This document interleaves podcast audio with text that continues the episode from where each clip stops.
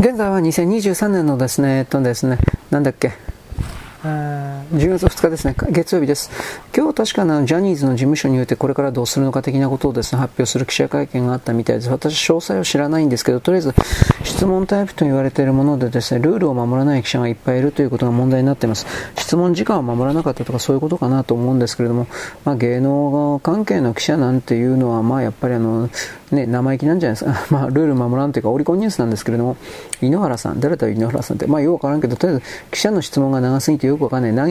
わざとそういう分かりにくい質問をすることによって、見ている視聴者というかそういう人たちを煙に巻くということを狙ったのかしらみたいなことを言う。僕はまだ詳しくは見てないんだけどなんかジャニーズがですね生産つまり、えー、性加害にあった人々に、えー、お金支払うだけ支払ったらジャニーズとしては会社をなくす廃業するというふうな、えー、表現を使っていたそうです。もちろん全員が路頭に迷うとかそういうことではないんですけど新しい会社を作って今のジャニーズの関係者の基本、えー、資本ん？関係者のメンバーが、これを全部ですね、えー、なんというか、移動させて申請、なんか新しい会社とやるらしくて、で、えっとね、名前をどうするのかって言われていた、まず関西ジャニーズがですね、えー、っと、名前変えるって言っていたから、あとは関西ウエストか、関西ウエストも多分、まあ、僕そう知らないですけど、そういう、ね、代表者あ、グループ。まあ、とりあえず関西ウエストも多分なくなっちゃうんでしょうね。名前変えるんでしょうね。よくわからんけどね。まあでも、大きな痛手は多かもしれませんけど、この新生ジャニーズが完全にもうダメになるとかそんなことはきっとないと思います。芸能っていうのは結局そこで育てていた人間がどれだけいるか、残ってるかでありますから。はい。次。えー、とですね、ドイツ終わり、ドイツに関しては博物館ですねというふうに言った、これは元財務官、ローレン・サマズ。サマズがドイツに対して博物館ですねというふうに言った、もうはっきり言ってもうどうにもならないでしょというふうな言い方。それは結局、あれなんですよね。ロシアと近づきすぎ、中国とですね、中国に下請けやらせすぎみたいな、そういうことをやった結果、ドイツ人、ゲルマンとしての中身を、中身から何か生み出ることは何もなかったという、そういうことが多分地道に来て今のドイツになっちゃったみたいな、そういうことじゃないかなと思います。アメリカ人もその辺は見ている。まあ、ドイツ人嫌いだからっていうのもあるだろうけどね。はい、次。えー、トヨタはですね、8月輸出実績、うんぬんかんぬん。えっ、と、トヨタはこれ来年期間の車なんですけれども、まあ、ハイブリッド車がほとんど入ってるなと思います。で、そのことで、欧州においてもこの、まあ、欧州の場合は普通の内燃機関は売れないんで、あのー、ハイブリッドの数字だと思うけど、プリスですね。プリスとかあの辺関係。とりあえずだいぶ売れてるみたいですね。ドイツドイツの国内もですね、えー、だいぶ奪ってるということらしいです。うん、まあでもドイツというかフランスもそうだけど、ろくなもの作れなくなっちゃったからね。はい。えー、何これ、令和の誰か。タレントの、や、やわた愛っていうのこれ。八幡愛知らんけど。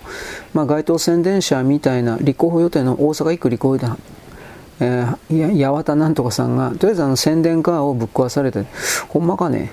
まあわからんけどね。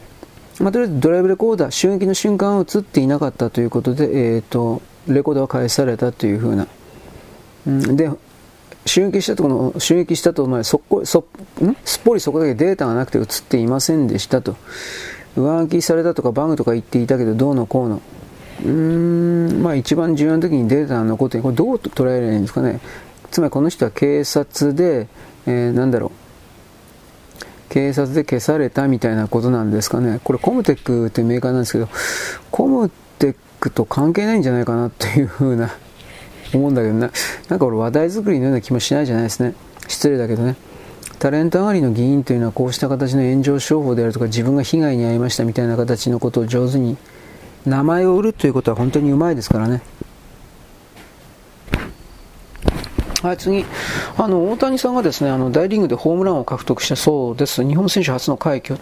えー、44本でアメリカンリーグのホームラン王のタイトルを獲得しました。うんぬんかんぬんです。まあ、これすごいことですよね。で、これあの、アメリカってアメリカンリーグとナショナルリーグがあるんでってね、ナショナルリーグの方が格上じゃなかったかなと僕は思ったんだけど、まあ、その辺はちょっと正直わかりません。でもどっちにしたっていい話ではあります。うん。あとさっきね、ちらりと見てたんだけど、なんか最近はね、町内会に入ら入らないと、その町内会においてゴミを出しちゃいけないとか、すごいこと言ってるな、どういうことなのかなと思ったけど、記事が長いので飛ばしました。はい、次。えー、っとですね、ジャニーズ WEST。やっぱり、さっきあの、関西ジャニーのことも言いましたけれども、名称変更。中間淳太さんって、まあ誰なんだろうよくわからんけど、まあ、なんでこんな目に遭わないかんのやろうって、まあそれはまあこの人が悪いわけじゃないけど、あでもジャニーズの名前を使ったままずっとはやっていけないんじゃないかなという気はしますね、これは。うん。いやまあ、突っ張ってもいいんだけど、でも多分これは無理だろう。正直な話だけど。うん。まあ、名称変更に葛藤があったことを伺わせた、まあ、それはカン、うん、関ジャニエイトだとか、それも全部そうだろう。自分、今まで何十年も、その名前で自分たちのグループを呼んでいたし、ファンもそういう風な形で認識していたのに、うん、まあ、ジャニー、ジャニーが悪いわな。ジャニー悪いけど、北川悪いけど、じゃあ北川悪いからといって、北川死ねえみたいなこと言っても、もう死んでっからね、どうにもならないという。はい、次。古州アジア大会で、あ、これサッカーですね。えー、っとね、PK、日本対北朝鮮かな。えー、っとね、うん、北朝鮮、準々決勝で北朝鮮になったんですね。で、PK 戦かなんかになって、えー、PK じゃなくて、あ、ペナ、あれか。PK じゃなくて、えっとね、えっとね、なんだっけ、オフサイドか。なんかそうらしいんですよ。確かオフサイドだったと思うんだけど、で、オフサイドをですね、出したことによって、その審判に対してだったかな、まあ、日本選手をですね、日本選手の、何だったかな、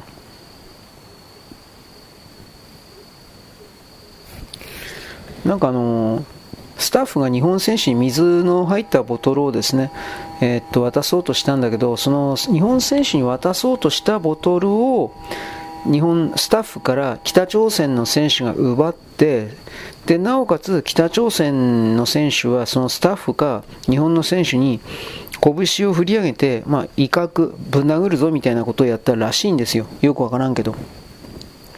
まあ、北朝鮮の関係者ってのは結局、試合に負けたりしたら、やっぱその、ろくなことにならないんで、そういうのもきっとかかってるんだろうなと思います。次。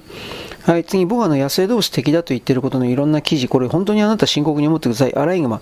アライグマはね、あの、北海道道民に言うと本当に敵なんですが、ベルギー、ベルギーにおいてはですね、本当にアライムが山ほどやってきて、北米原産のアライムは、欧州の在来種を脅かす外来種、まあ、侵略的に5万匹以上のアライグマ根絶なく手遅れだと。だ結局もう個体数管理して在来植物の食害、病気の拡散を防ぐための対策が取られている。だから、正直言うけれども、アライグマとかその辺のか、人間の作ったもののね、畑全部ぶっ壊していくんですよ。全部食っていくんですよ、アライグマって。北海道道民のですね、ブログとかそんなの見りゃええですよ。だ結局ね、これから人間の数がどんどん減っていくということの中で、これらの野生動物に対する立ち向かう動きを人間の側から本当にシステマティックに構築していなければ、効率よくこいつらを殺すということを、ね、あの構築システムとして構築していないと、僕たち滅んじゃうんですよ。食べ物も作れなくて、食べ物作ったらこいつらに殺されるんです。あの食われてしまうんですよ。そんなもやってるっかいということを思うんです。はい。えー、っとね、海外の迷惑 YouTuber が銃弾、鉄砲、腹に鉄砲を撃たれたってこれどういうこと？うーん、えっとね、迷惑 YouTuber に腹一発撃ち込んだ配達員と、本当に無罪になってる。え、どういうこと？ツイッターなんですけれども、無罪になってます。バージニア州ではこういう迷惑中盤の付きまといというのは一発撃ち込んだれみたいな。どういう形の迷惑なのか うーん。コンシールドキャリーのライセンスを持っていたみたいと。撃たれた YouTuber は今後も配信を続ける。えー、無罪はでも、ちょっとよアメリカのちょっと常識わかんないけど、そもそもこのなんとかかんとかライセンスって何なんだろうか。コンシールドキャリア。キャリー運ぶ。この運んでる人、配達員の人がプロの、うーん、何かの免許というか資格持ってたんかな。で、緊急事態的な、なんかそんなんだったんかね。よくわかんないけど。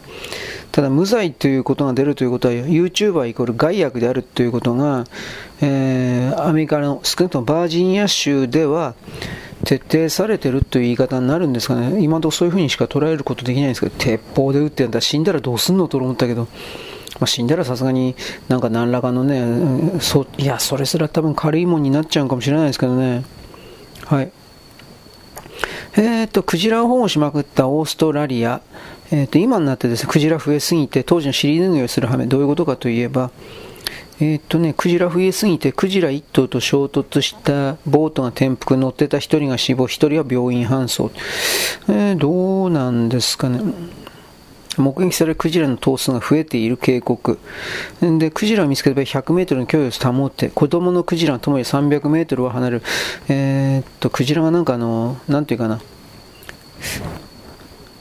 日本人間に対して襲いかかるということではないかもしれないけど、あのー、やっぱ接近するとドカンとぶつかってやっぱり死んじゃうんだろうね、人間の側が普通の常識で。この辺りは記事的なものはちょっと深く読み込めてないから何とも言えないけど、うん、まあ、二階さん、僕はあんま評価しないけど、このクジラ捕鯨団体的なものから、えー、てなんていうの？離れていったのは本当に唯一グッドジョブかなと思いました。うん、他にもいろいろいくつかあるんだけどね。はい、緊急治療室を夜間閉鎖したフランス。いや、これはいかんだろうと思うけど、緊急治療室の夜間閉鎖に対する抗議活動中で県庁前で放火事件、暴動に発展してもおかしくない。これは、フランス社会なんでこんだけ暴力、暴力みたいな不安定化したことっていうのかということ、こっちの方を触れないといけないんですけどね、これ、これからもですね、あの不安定化し、その、なんていうかね、病院に担ぎ込まる的な人が夜中でもきっと出てくると思うんだけど、うーん、これでもフランスの国民がね、おとなしくなった方だっていうふうに、どうなんだろうね。まあ、年金改革制度が設立、成立して、年金もらえる、あの、年齢が、65から67ぐらいになったの、まあ、とりあえずとかなり年いかないとお金もらえなくなったんですよ。なんかそんな感じです。そこからなんか思いっきり、えー、っと人が暴れるようになったっていうんですけど、まあ、詳しいことちょっとわかんないですね。はい。えー、っと、アメリカ人がですね、本気で金かけたコンサート会場ということなんですが、総工費3400億円です。何これ？すごすぎるな。まあ、球体型新会場、スフィア。どういうことなんですかね？あ、U2 って書いてありますね。U2、え ?U2 関係あんの？まあ、ラスベガス新たなコンサート会場、フフうん、スフィアで、新たなこけら落としという、なんかよくわからんけど、全面球体ステージみたいな感じになってて、で、なんだろうね、そこの内側になんか映像をですね、映し出す、120万個の LED スクリーン。まあ、とりあえずあの内側にですね、何でも映像を映し出し、なおかつものすごい、えー、なんていうかな、音響効果というか、なんかそうらしいんですけど、ね、建物全体がスピーカーになってるどうのこうの。いやー、どうなんだろうね。僕、まあでもそれいいけど、そんなもんで U2 の方が聞かされるのもなんかどうかなと思うけど、U2 そんないいですかね。うん、まあ人によってはすげえっていう人もいるけど、さあどうだろう。はい。えー、っとですね、2年前に池の水全部抜く作戦、あ、これテレビなんかでやってるんじゃないですか。えー、っとね、ブルーギル、2021年にですね、これ外来種なんだと思うけど、ブルーギルって何なのかな？ブルーギルやコイが勝手に住んでいたのではないかというんだけど、ブルーギルやコイ感じで、外来種は見られなくなったけど、別の特定外来生物が、えー、大繁殖。カダヤシという特定外来生物。カダヤシって何？顔を絶やす。これ何なんだろう？あ、メダカがよく似ていて生息域を奪うという。卵は自分の体内に住んでいてどうのこうの。カダヤシは稚魚になるまで体内で繁殖がメダカの稚魚ため池のメダカが危険されカダヤシをその誰が持ってたんですか？池に捨てられたうんぬんはわかるけど誰が持ってたの？これ。こうちょっとよくわかんないですね、まあ、外来種っていうのは本当にそのある意味日本においては天国、あいつ、そいつらから見れば日本においては天国なんだろうね。まあ、外来種入り込んだらね、本当にね、駆除できないんですよね。まあ、池の水、もう一回これ池の水全部通るしかないんじゃないかな。でもまあ結局、それで後からさ、また水入れるわけでしょう。うーん、2年経ったらこういうちっちゃいやつが入り込んできて、なんかあんまり意味ないような気します。いや、意味ないこともないのか。想像を超えちゃった動きという言い方になるんですね、これきっとね。はい、次。えー、っとですね。357東京港トンネル。何これ？即死光景何人すれ違ったやつかな？あれかな？ちょっとちょっと待ってくださいね。えー、っとですね。小石踏んでよろけた。よくわからない。あ。トンネルの前でなんか倒れそうになったということらしいね。原付き、通行禁止、うんぬんかん。まあ、これはあの多分そういう、キックスケーターでですね、あの国道を走ってる的な感じの人かなと。まあ、あまり深く触れないというか、どうでもいいというか、そんな感じです。はい。はい、次。ま、だからって、こういう交通弱者の人にね、来んなとかそんなことも言えないしね。はい。えー、っとですね、人気ホラーシリーズ第10弾、ソーの10、ソー10か。ソー10というですね、まあ、ケビン・グルタート監督、まあ、動画、映画なんですか。またあの、ネットフリックス的なところなんかな？よくわかんないけど。そういうところの撮影していて、で、あの、怖い音響デザインの仕上げをやって、ギャーとかギーとかって言うんでしょうね、きっとね。そしたら、あのそういう撮影をしているところで、いきなり警察官が、あのやってきて、でなななんですか？とかって映画のスタッフがびっくりしていたら警察官がこの場所で拷問か殺人が行われていると通報があって私はやってきたんだと。いやいやいやいやいや僕僕たちあの映画撮ってるだけでなんなら見学してってくださいとかって言ったらいやいや分かった分かった。これ見れば一発で分かるよっていう風な形で帰っていったというまあある意味笑い話という言い方ではあるんですが、まあどうですかね。うーんまあ最近の怖い映画って本当に怖いからね。うん。怖いというか、その画像がものす精密になったでしょう。うん、だからそのあたりがね、やっぱりおかしいなと思います。はい、えー、っと、次これ、これ何言ってんのかな。えー、っとね、これ沖縄の参議院議員なんでしょうね。伊波洋一さん、参議院議員。9月29日の辺野古の埋め立て承認で知事が承認せず国の大執行で抵抗した損害賠償を請求されるという嘘が29日ザ・ライフで示されいやこれ本当ですから。なんでこれのこれ嘘だっていうのかな。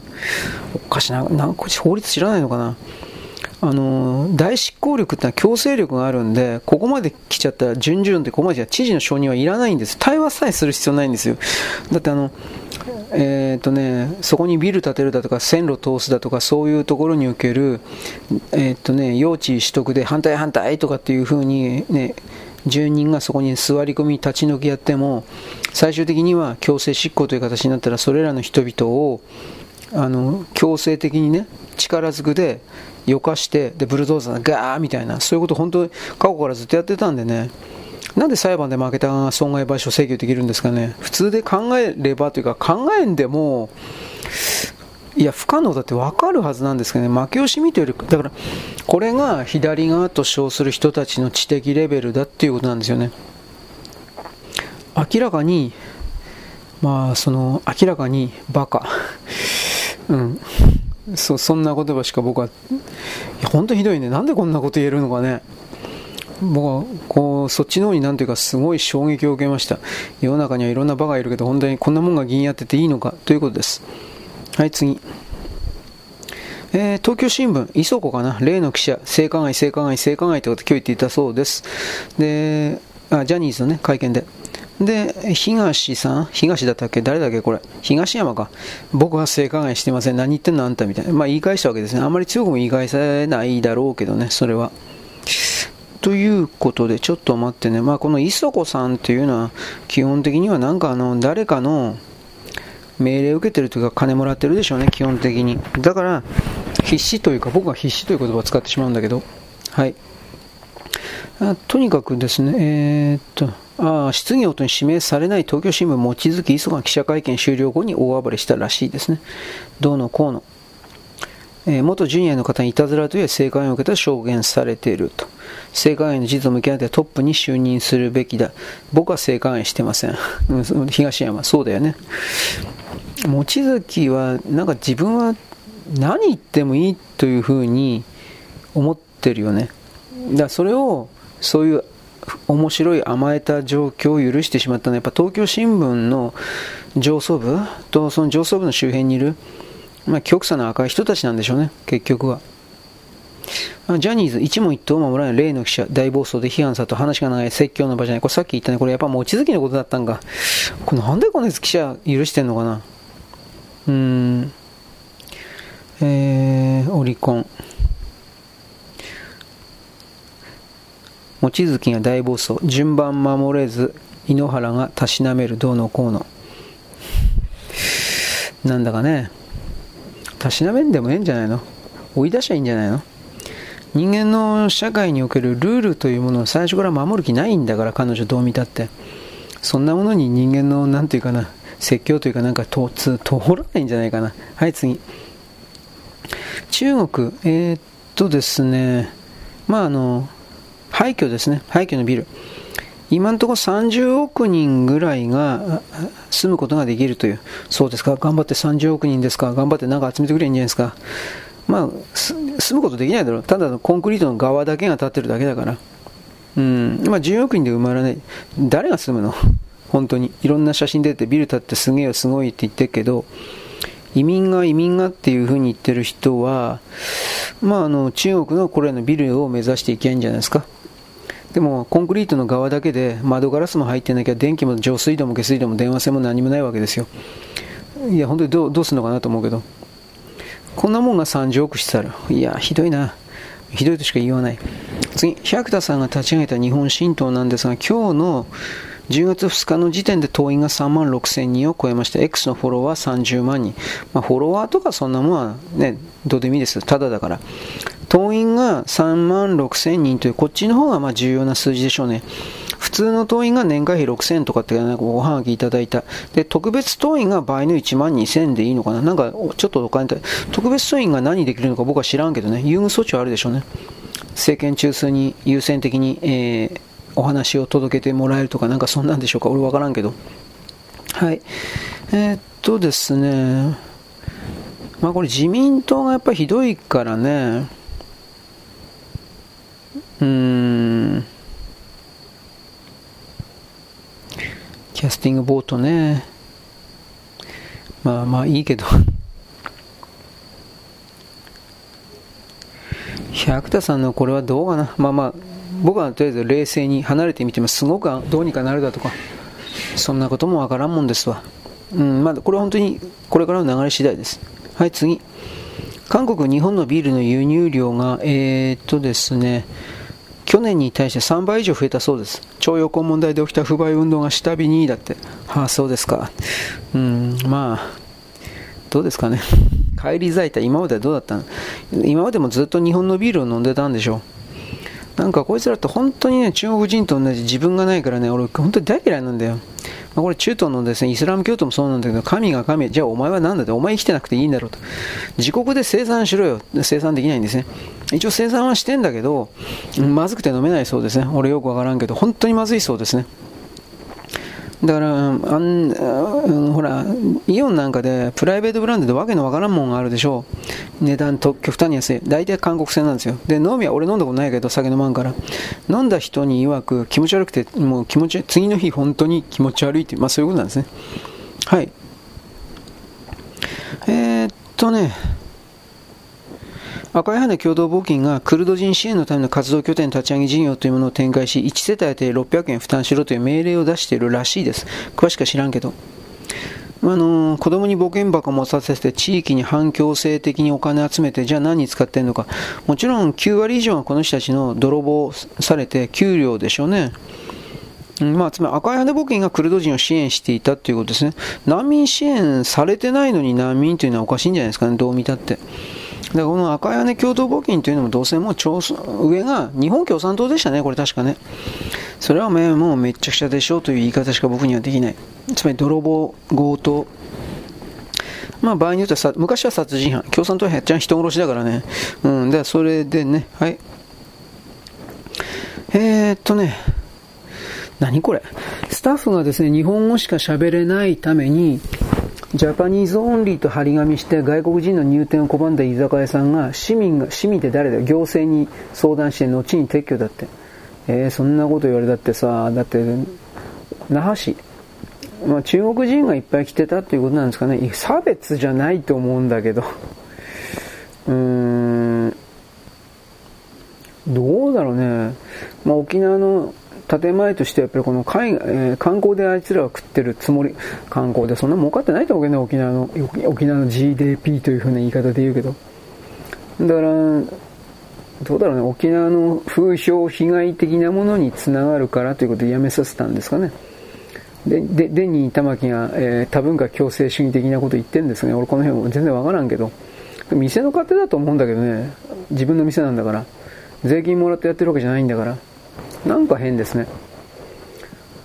えー、っとですね、はい、岸田さん。岸田さんじゃないか、森山さんが言ってんのか。え、っとね、森山総務会長、減税だったら国民の審判が必要である。衆議院解散の大義になり得るとの考え。いや、減税するからといって、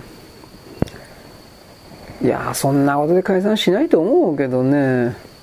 でも、まあ、税に関することは国民の審判を追わなければ、まあ、一応最もではあるけど、どうだろうね。で、何をどうやって減税すんの？減税って言うのはいいけど、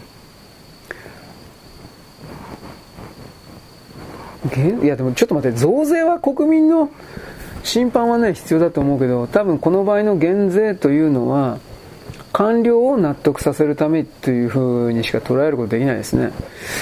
冷静に考えたら減税は国民のためってすげえいいことだから、普通の常識で考えて、国民の審判は問わんでもいいと思うんだけど、うーん、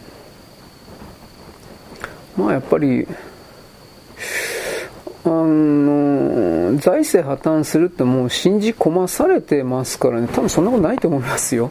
日本の財政が僕も、お先真っ暗だろんの側には僕は立ってないんですよ。あなたはどうか知らんけど。なんかこれ全体的に騙されてんじゃないかなと思います。はい、次。えー、北朝鮮選手日本人スタッフから水を奪って威嚇。これさっき言ったね。えー、K-POP のみならず韓国文化が日本女性に大人気。だそうです。俺聞いたことないわ。お前嘘も大概にしとけよ。こんなことばっかり言うからだよ、お前。K-POP のみならず韓国、あいつら文字なんか書けない奴らがなんで文学なんか書けんだよ、お前。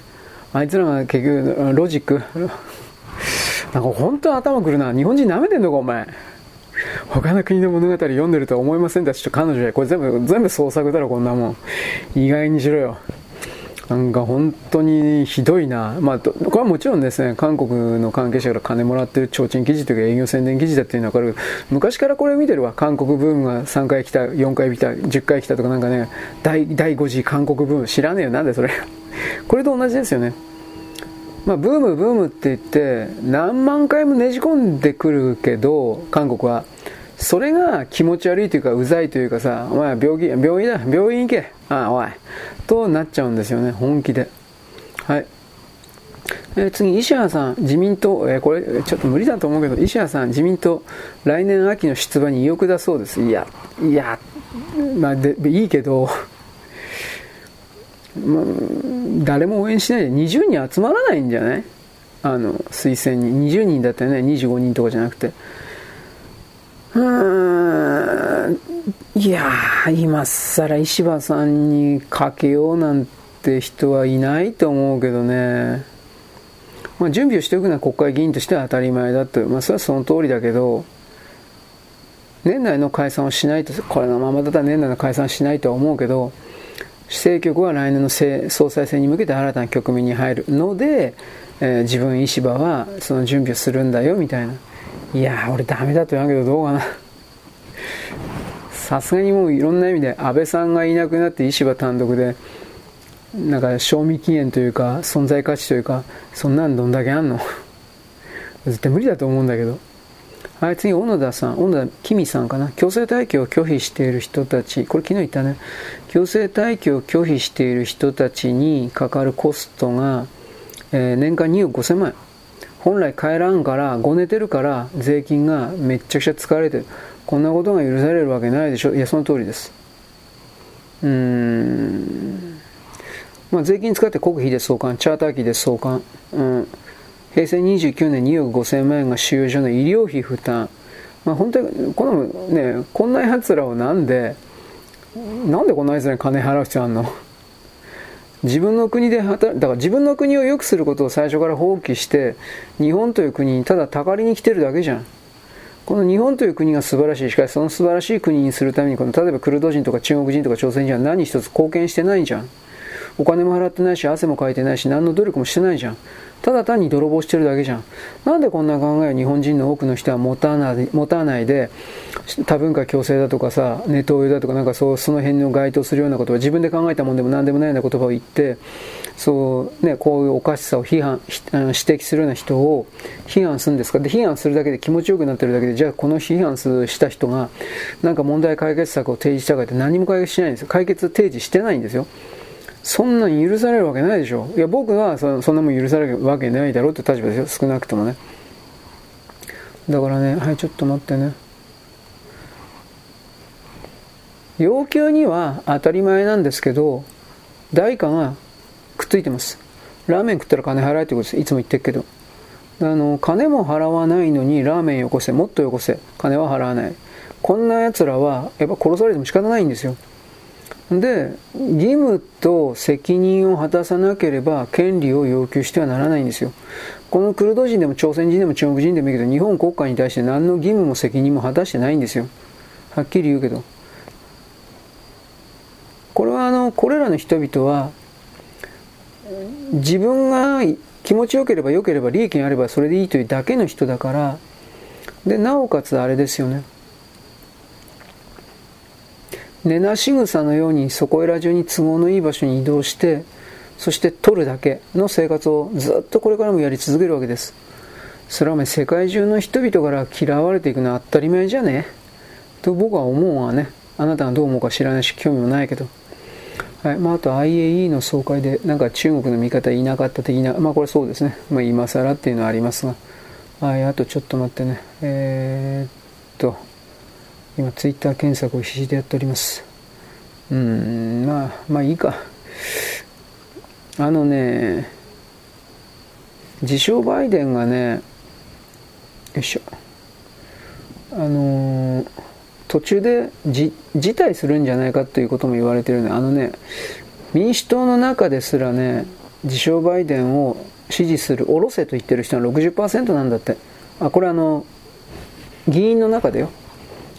民主党の議員の中で60%がバイデンを下ろせと。でないと勝てないと。どう見たって。ということで、そういうことが1968年になんか似たような、あの動きやったけど、それになんか、なんか似てきたというか、そんな気はしないではないです。はい、次、えっ、ー、とね、川口とね、蕨市。この2つの市のですね、大体2000人ぐらい、これ2000人のクルド人をまとめるビッグボスがいるんだって。うん、コミまあ、結局、ヤクザなんですね。うん、体一つで日本にやってきた人物、ワラビスタン、ワラビシシ、ワラビスタンってこの名前やめた方がいい。知らん間にクルド人の領土だ的な認識にされてしまう、ワラビシにやってきた人間で、ワラビ市周辺に多くの会社を超えて一代で財を成した。日本で暮らすほとんどクルド人が彼の世話になった。ではそれは誰なんだということですね。うんまあ、マフィアだとか中国とか繋がってる人じゃないですかね。現代ビジネスの記事ですね。うーん、じゃあ、この彼って誰だよ？えー、前編記事ではクルド人を週刊現代、ボスについて解説した後編記事では、どうのこの前編記事誰だよ？いや、ちょっと待って、これ僕は今ヤフーのところに飛んで、この記事のところ今ちょっとちらっと見てるんですが、えー、っとね、差別の対象、過去に、いや、過去に散らばる差別の対象、うんぬんとどうのこうのというふうな、えー、っとね、ちょっと待てよ。なんか都合のいいことばっか言ってんな。えっとね、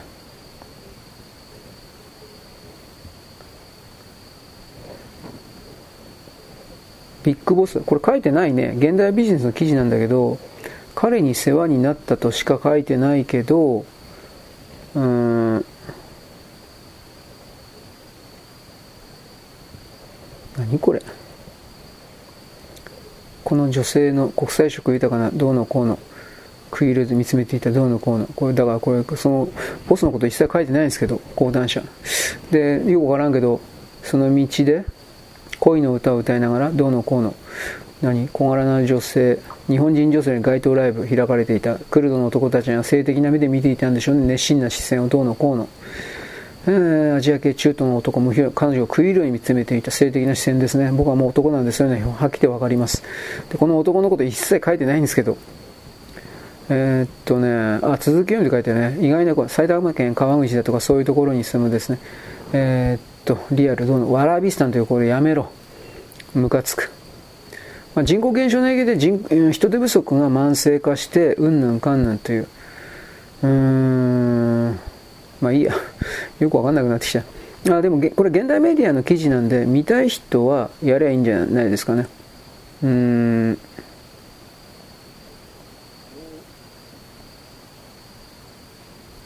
あ契約以外、まあ、ルールを守らないということですね。いろいろあります。この辺に関してはですね、今、僕のブログに一応その現代メディアの記事の、えっ、ー、と、これ貼っておきますわ、アドレスをね。で、そこから言ってくださいという言い方ですね。あ本当ひどいな。よいしょ。まあ、結局、よいしょ。人の国で生きているということの理解がゼロなんですね。だからそれでは、まあ傲慢なままで生きるでしょうね。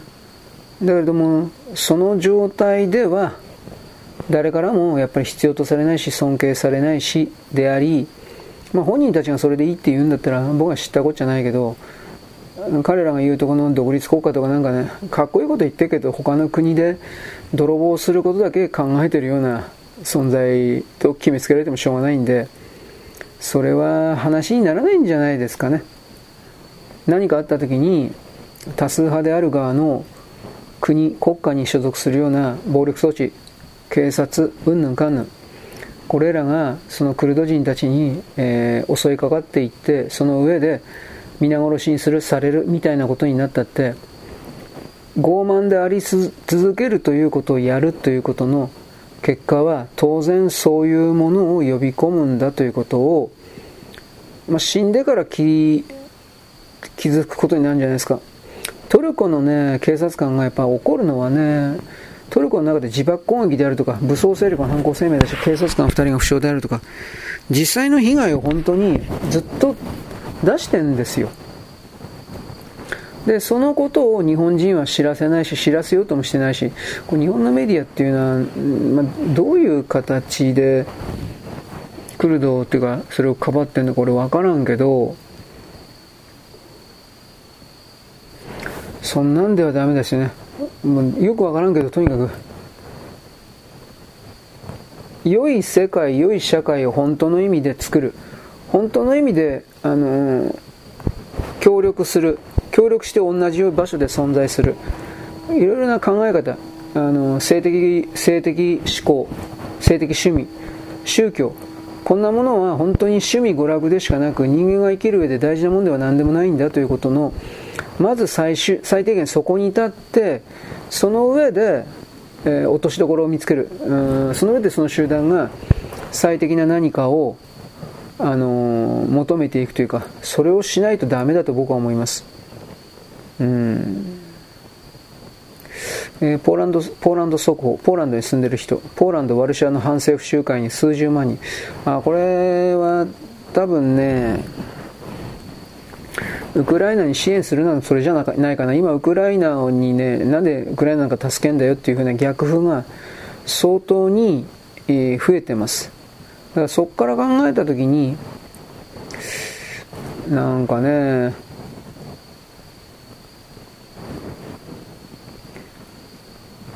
生きるということは金がかかるというこの当たり前と金を稼ぐためにはあのー、なんていうかな。命がどうあってもいるこの当たり前の当たり前を幼稚園レベルから本当に教えないから特に日本人はあやふやな人生をほんわかとしたぼんやりとしたスポンジみたいななんか人生を生きてるんであってそれはやっぱり良くないんじゃないですかね。本当にそう思いますわ。はいちょっと待って。はい。よいしょ。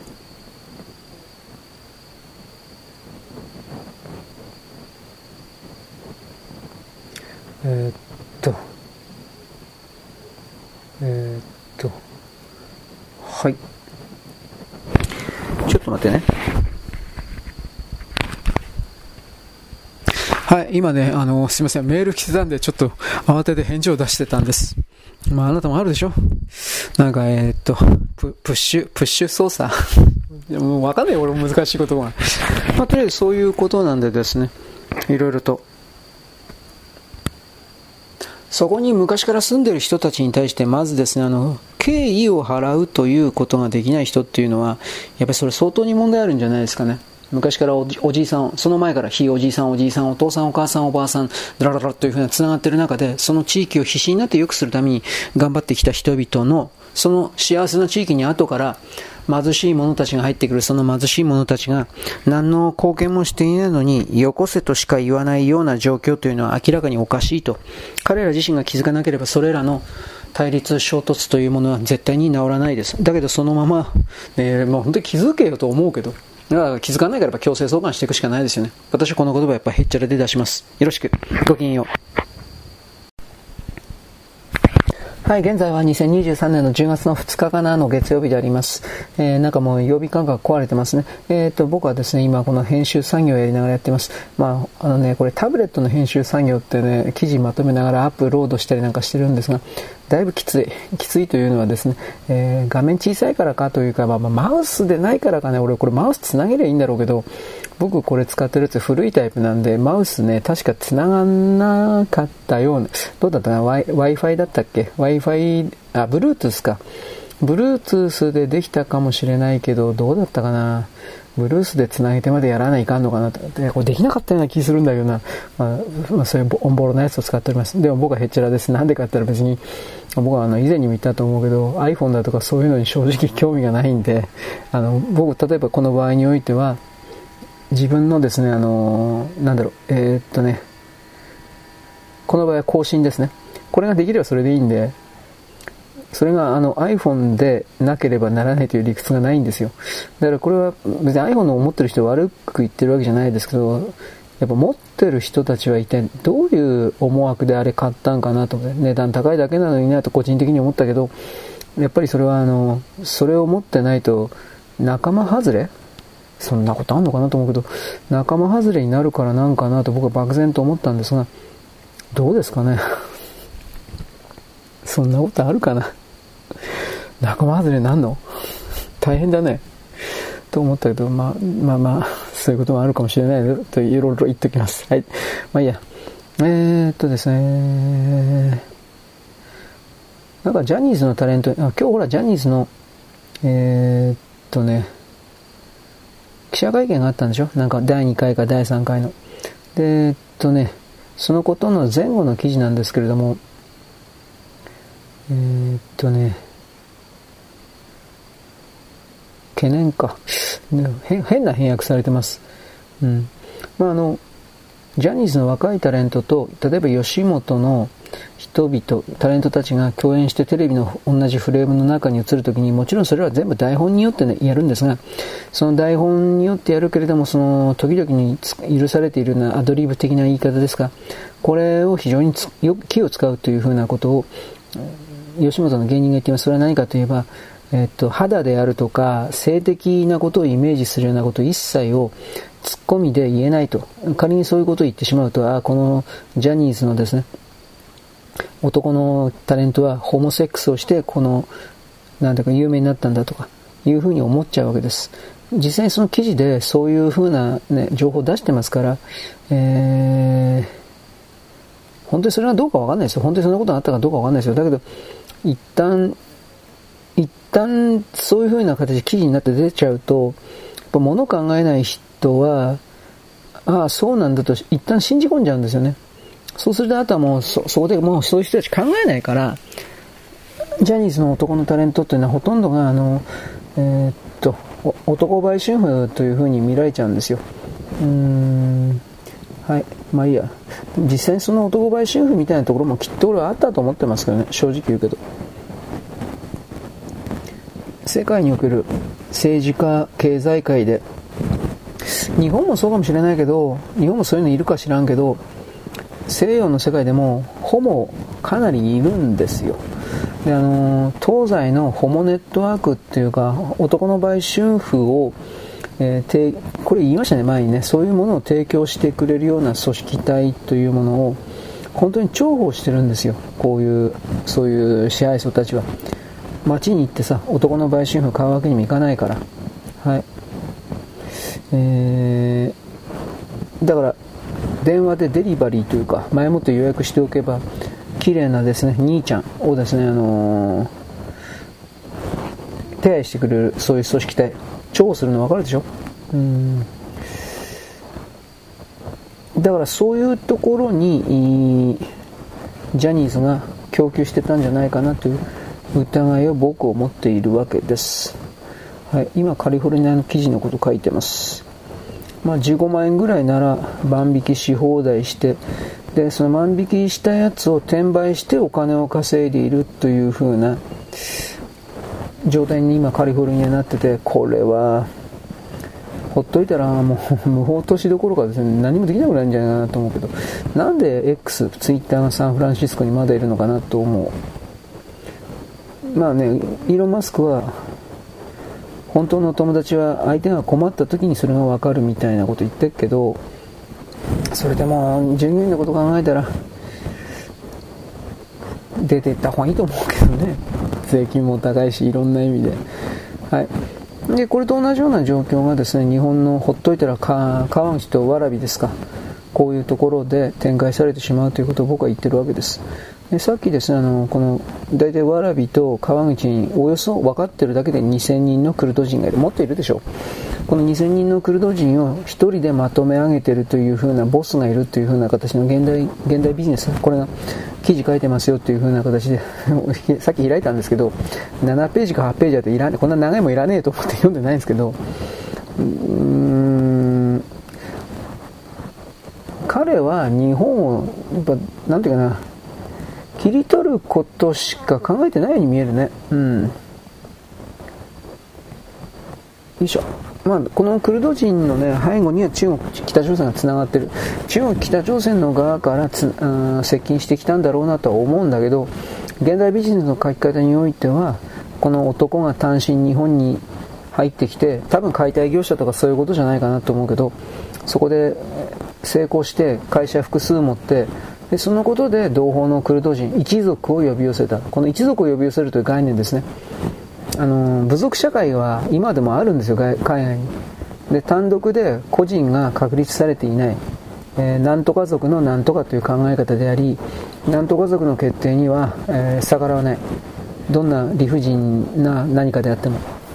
そういう人たちが現実に存在していてでそこでですねなんというかあのー、集団の命令に従いつつどうなんですかねこれ。集団の命令に従いつつですね。その中でのみ自分の何かをですねあの満たそうとするんですかね。僕はこれ分からんけれど非常に困った存在ということしか言えないですね。あの、日本においては、基本的にほら、個人は確立されて、そんなにもされてないかな。でもまあ確立されつつある、されているという言い方をするんであって、そこから考えたときに、ちょっとお待ちください。なんかいろいろ繋がんねえな。これだからめんどくせえのは嫌だなと思うわ。はあ、えー、まあ、ネットというのは今これ今ちょっといろいろやってるんですが、まあ、繋がらんかったら繋がらんかったで他の仕事するしかないね。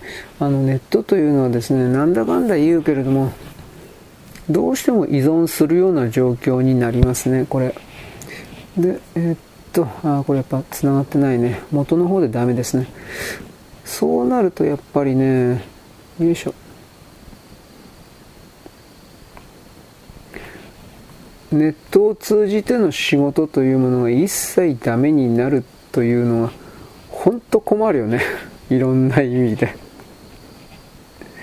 はい。というわけなんであ一個一応これはつながった。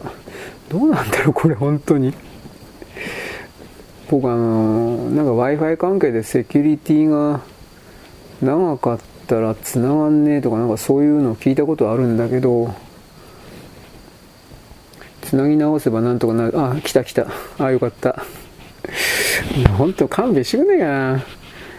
だからねギリギリの時間で押しているっていう、まあ、偉そうなこと言ってるけどギリギリの時間で押しているとですねあのほんのちょっとしたこうしたトラブルで全部ガタガタガタっとこら前倒しになるっていうか押してるってことでしたっけ？ケツカッチンだったか押してるっていう言葉になって全部狂ってきちゃうんですよ。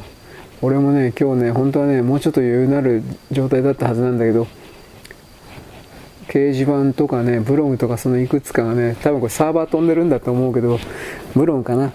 不具合やってね本当弱ったの。な勘弁してくんねえかなと。なんなんで俺の時に限ってそんな風になんのっていう風な。そういう経験があなたないですかと一応言っておきます。はい。今、ちょっと待ってくださいね。二重投稿ですって言われました。やめてくれ。はい。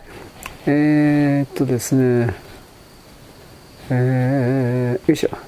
まあ、北朝鮮関係の差別をなくせるの。いやこれあのえー、北朝鮮の人ってのはとにかく日本人誘拐したそれをですね、あのー、これ返さないことには、どうにもならんと思うよ。で、その、その、それを直さないのに、なんかね、権利だけ要求するの話にならんわ。うん。そういうふうに日本国家を侮辱している彼らに対して漏洩ぶち込んでるわけでもないのにね。うん。差別かな、これ。あっとね、文字がね、よくわかんない。まあ、僕最近ね、本当にもう数、数とね、記事の量を送ることの方がもう先かなと。ちょっと割り切ってるところあるんで、なんていうかね、内容で誤字脱字ですか。そういうものが多かったとしても、本当は直したいんだけど、いろんな意味で直したいんだけど、しょうがないかと思って、あんまり考えないようにしてるところはあります。あのー本当に怒涛のように、えー、っと、記事ですか？これあるんでね。まあ、そういうの全部、うん、切り捨てて、自分の考察ですか？そういうのもやってってもいいね。昔それやってたんですよ。うん、だけど、じゃあそれやって、頭ひねくり返して、誰が読んでるのかです。読んでないんですよ、そんなもん。どんだけ一生懸命やったって、人は他人の文章なんか読まないし俺自身の俺は俺自身の文章を、うん、1回2回読み返すけど読み込んでどうのこうのなんてやんないんですよ。みんな暇がないから同じところにとどまってえー、なんだろう繰り返して俺俺ってすごい文章書くなみたいなそんなことやってる暇ないんですよはっきり言って。それあなただって同じだと思います。前に進んでいくしかないんですよね。当たり前なんだけど。だからそういう形で自分自身の文章的なものを書くんだったらなんかもうちょっとあのー違う設定のもとで何かやる必要になるんかなと一応思っています。うん、で今水道料金で更新料がねあのえー、っと昭和30年40年ぐらいに埋めたような水道管とかに関してえー、っと30年間ぐらい？40年間知らんけど。30年間ぐらいは水道管ほら錆びたり折れたりしないんでそれらの修理代とかそういうものに対する、まあ、更新費と言いますね。更新費用が水道代金の中に入っていなかったから日本の水道料金というのは大体のところは安かったんだけどあのー、それがもうさすがにボロボロになってきて水道パイプというかそれを変えないことにはどうにもならんというふうな状況になってきてるもんだから各地域によってはですけどあのだいぶ値上がりしているというふうな話です。うん、でもそれはしょうがないんじゃないかな。どれぐらいの、どれぐらいの値上がり率にもよるけどね。はい、次。えー、びっくりドンキーがなんかものすごい、すべての商品を40%値上げするみたいな記事を、これミスリードなのか書いたやつがバカなのか人工知能なのかわからんけど、相当頭の悪い動きがありましたというそれです。僕も後でそれツイッター見たんだけど、北海道新聞。うんえー、全ての商品ではありません、えー、100, 100, 品目のうちの40品目を値上げ。で、40品目値上げてどれぐらい値上げって大体40円から60円ぐらいだったかな。なんかそういう。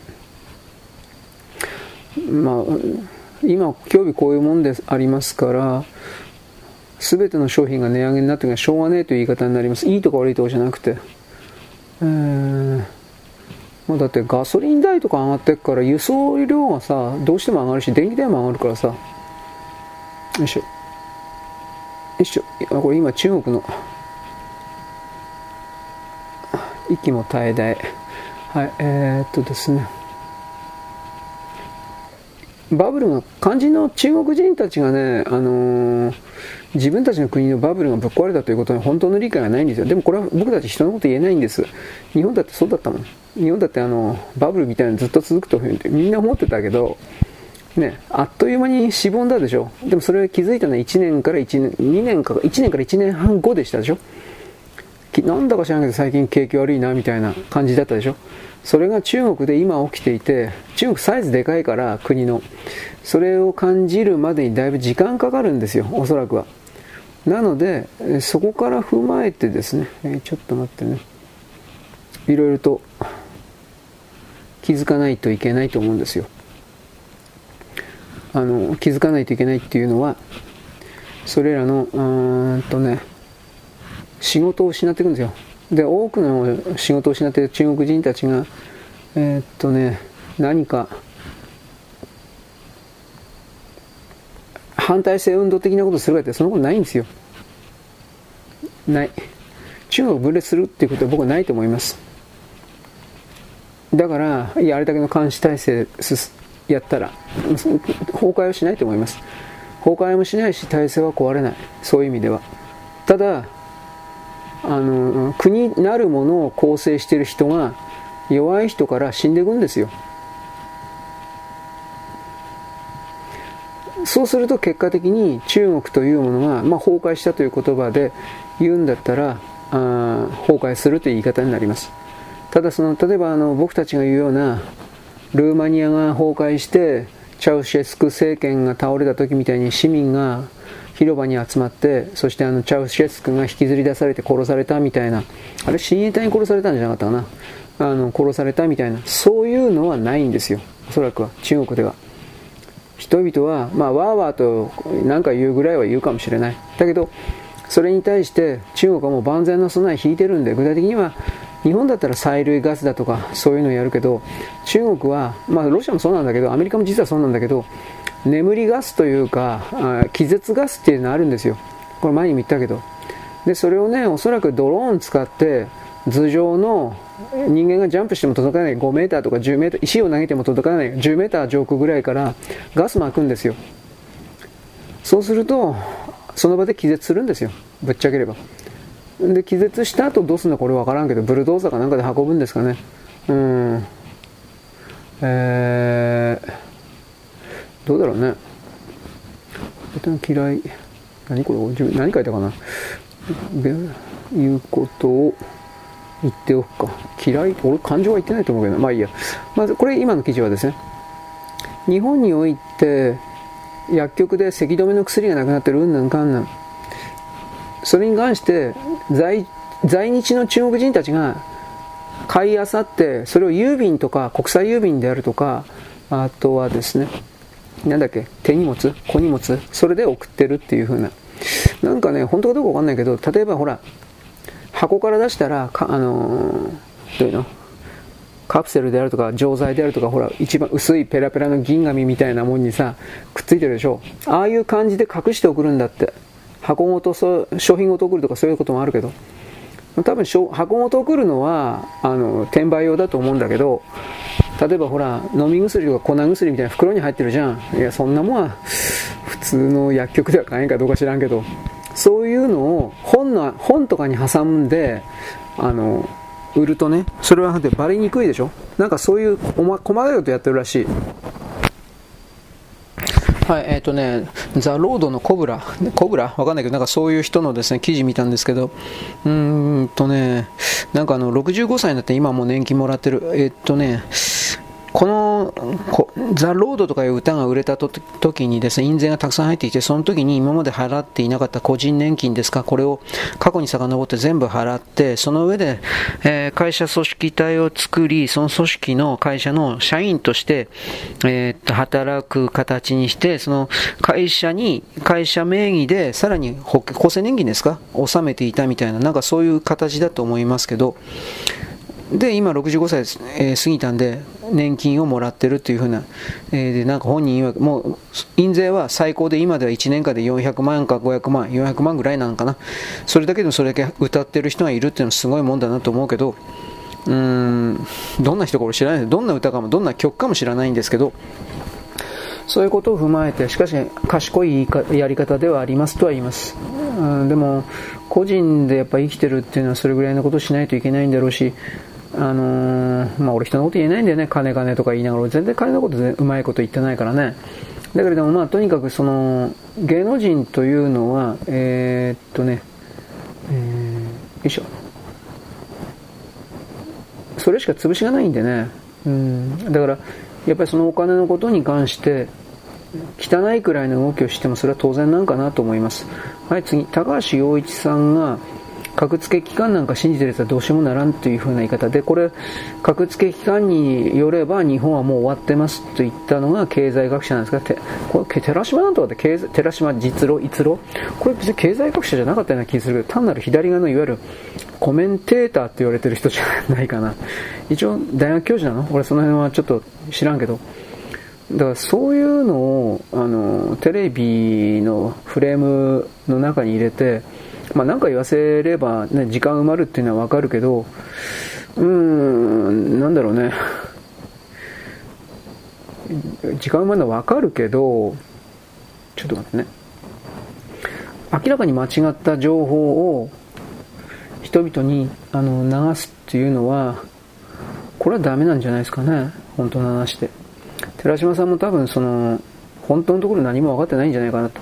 格付け機関ってだから、リーマンショックのその前あたりで、自分たちの関係者だけが損あ得をするような形、プラス、例えばあの時点はまだよく日本に対する貶め、工作というか、そういう力がずっと働いていたんで、日本の企業をですね、徹底的に、うん、なんていうかな、低く貶めるような評価をかなり乱発していたはずなんで、なんだろう、その評価の具体的なこうこれこれこういう風であってこうだからこうだという風な、えー、システムをね公開しなかったんでそこから考えた時に昔はともかく今こんな格付け機関信用してるやつなんかあ逆に頭おかしいんじゃ悪いんじゃないですかとかそういう風に思うけどね。だって昔はなんか経済関係のニュースとかでこんな格付け機関の報道とかがよく出ていたそうですが、今例えば、まあ、NHK を含める民間なんていうのは、いわゆる米国発のそれらの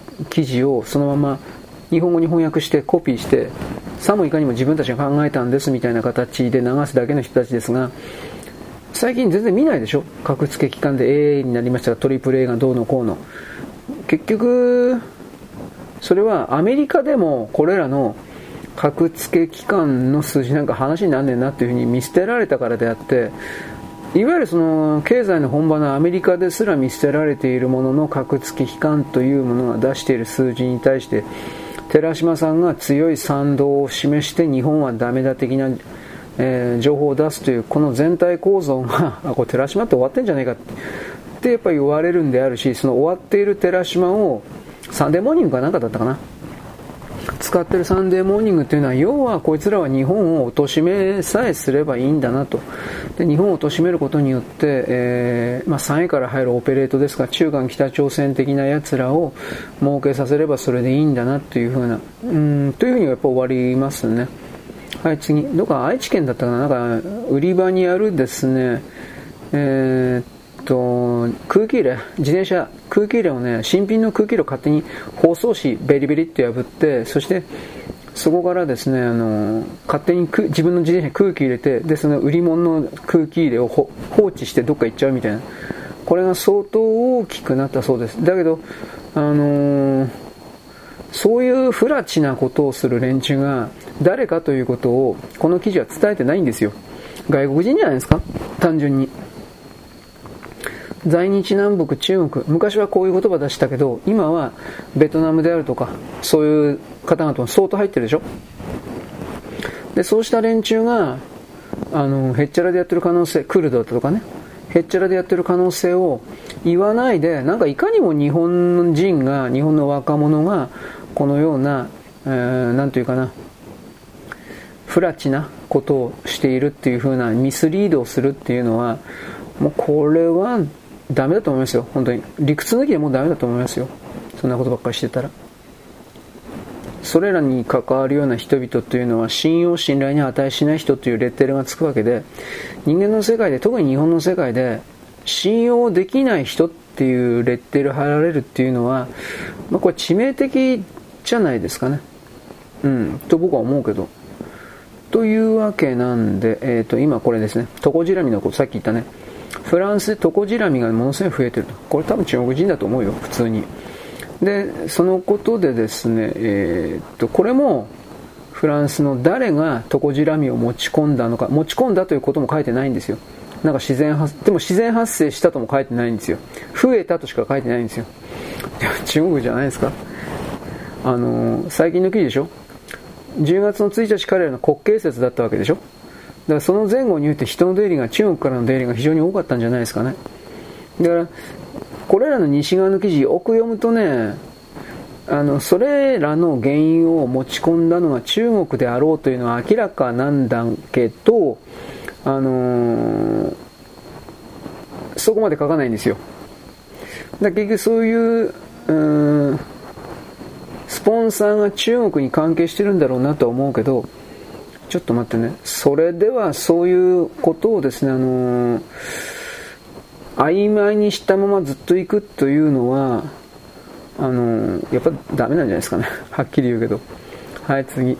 えー、っとね、マラソンにおいて僕はよく知らなかったけど、厚底シューズ、そもそも名前聞いたことあるけど、厚底シューズって俺何か知らないんですけど、あ、そこが厚いんだろうけどさ、なんかそこが厚くてなんか鉄板的なものが入ってるの？なんかそうらしいんですけど、それがですね、思いっきり、なんというか、えー、っとね、筋肉がなければ扱えないんだって。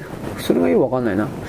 で、結局ですね、うーん、日本の選手は2000年、3年、4年、5年ぐらいまでマラソンで勝ってたんだけど、女子選手。この厚底構造というものが、あの、当たり前になってくると、なってきたんだけど、まあ、筋肉がないからだと思うけど、全然勝てなくなったんだって。日本日本選手、日本女子選手は。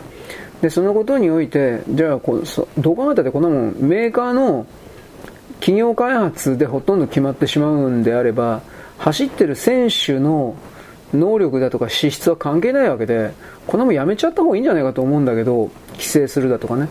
かつて水泳になんか体全体を覆ってしまうような感じの男子選手の水着っていうか水着っていうのがなんかアクアラングのスーツみたいなやつがあってこれ一瞬出てきたけど、えー、とそれつけると本当に有利になりすぎるので規制されてるよね。で今は単なる普通の海パン的な感じになってるでしょう。だからそれを厚底にですね適用すればいいんじゃないかなと思うけどやらないんですね。結局これは、えーとシューズを作ってるメーカーが IOC 的なところに、まあ、世界陸世界陸連かところにきっとたくさんの補助金というか寄付というかなんかやってるから絶対ルール変わんねえんだろうなと思って。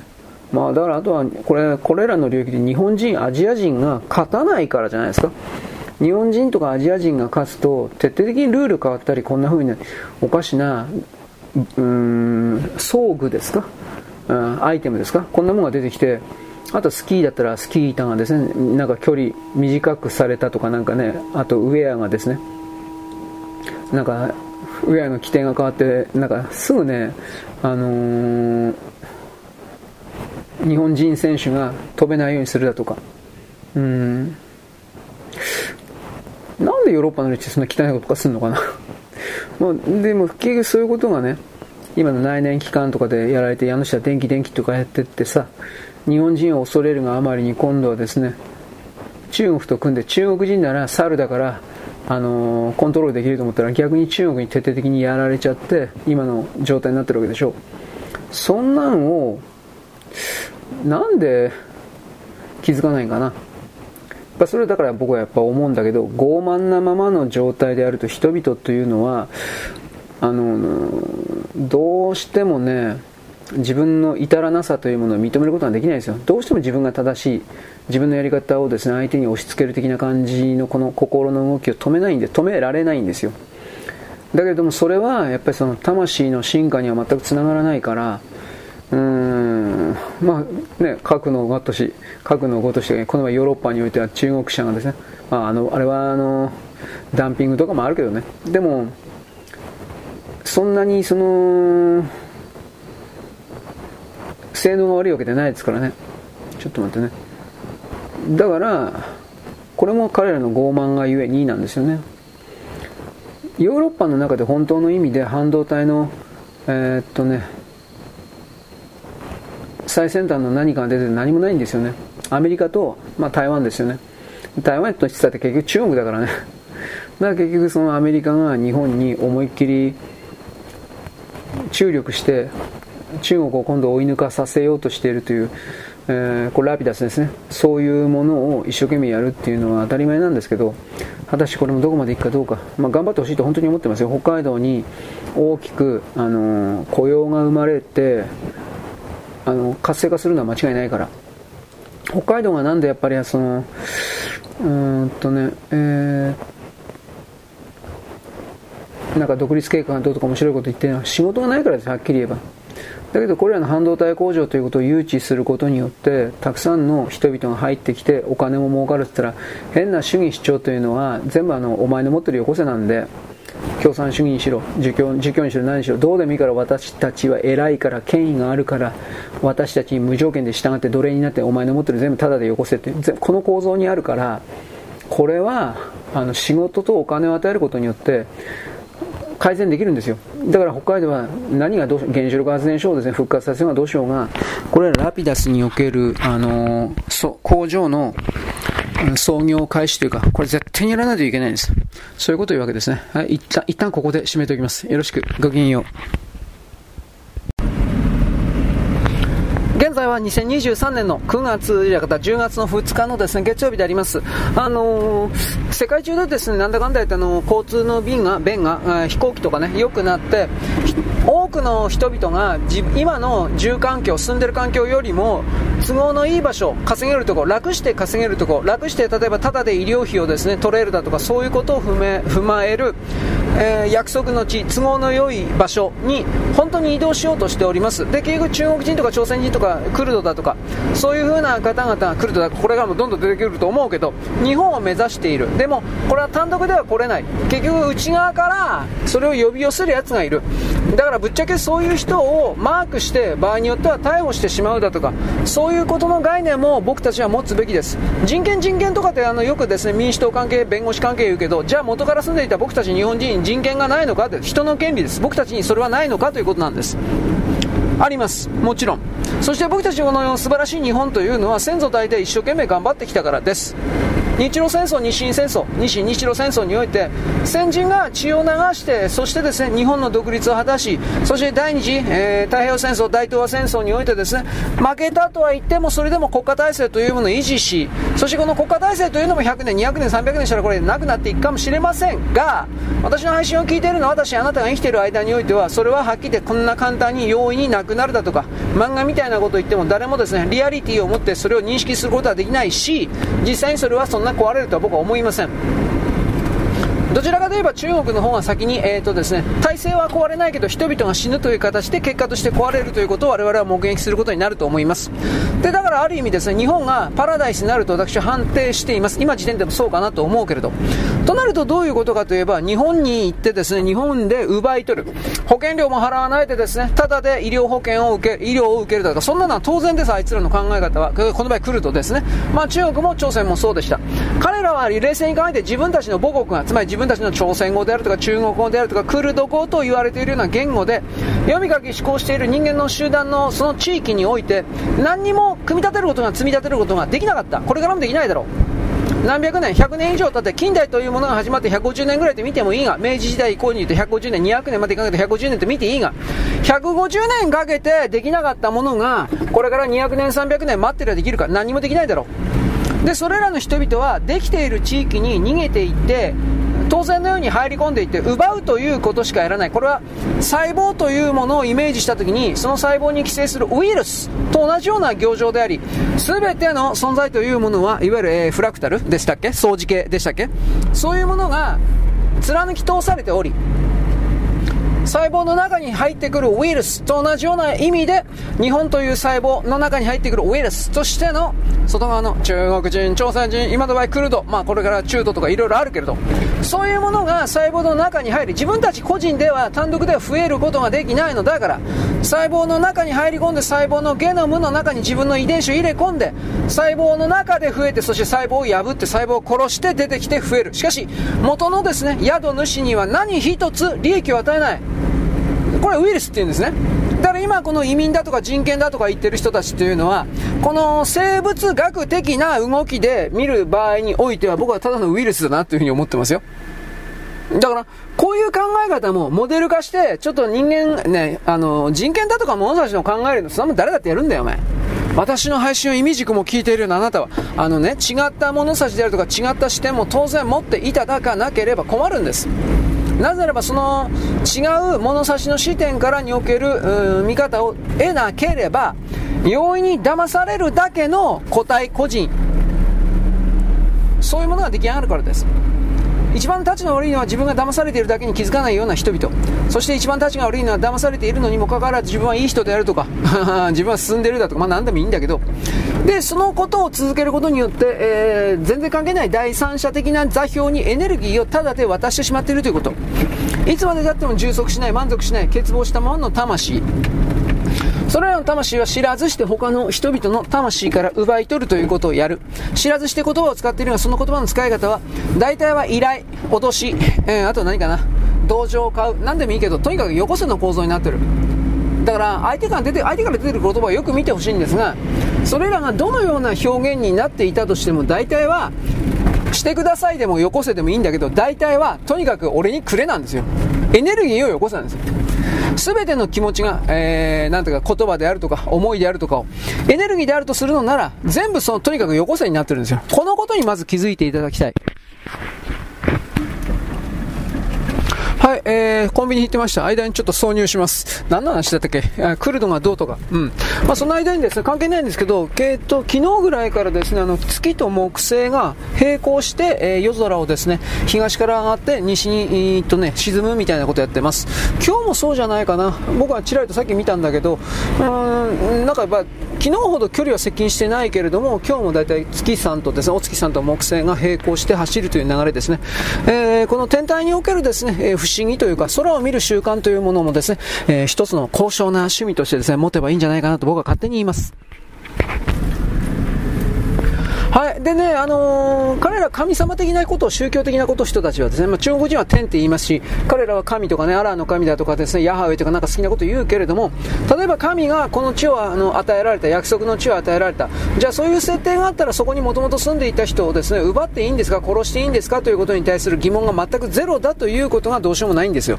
つまりそれは自分は人間の世界に生きているのだという理解はまずないということ、それらの人々、個体には。で、そういう心でいるということは自分以外の全ては、自分たちまたは自分たち血族一族以外の全てというものは人間ではない存在ということになります。自分たちとは違うイコール人間ではない。人間ではないイコール殺しいんですよ。という風になっちゃうんですよ。実際で過去の歴史というのはそんな風な形で、えー、進んできた。人間を食料として考えるのもそれらの人間イコール家畜だから。違うというイコール家畜肉だから。というところから来ているという。これはまあ昔言ったことがあると思います。あの既存のですね人間世界における宗教指導者の、まあ、一部という言い方をします。奪い取る専門の人たちというのは何かあったらとりあえず神神神って言うんですよ。神様が命じたどうしたこうした。つまりそれは自分たちには責任がないんだということを言いたいわけだと思いますがしかし、えー、やってるのは人間なんでやっぱり人間には責任があるんですよ。そしてね神神神は絶対だからねその言葉に逆らえない。その言葉に逆らえない。だからそうね本人のことは録音かなんかしてさ持ってこいよ。そんな最低限それを言うんだったら。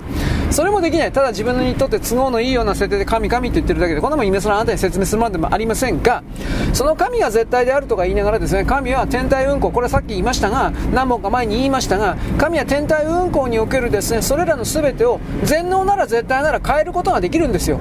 わかりますか、え、地球の公転軌道であるとか火星の公転軌道でとかそういうものを逆転させるだとか時間を止めるだとか何だってできるんですよ。なぜならば全能だから。そういうことを言うとですねそれをしないのは神がうんなんてとか神を試すなとか言うんですよ。何言ってんのお前。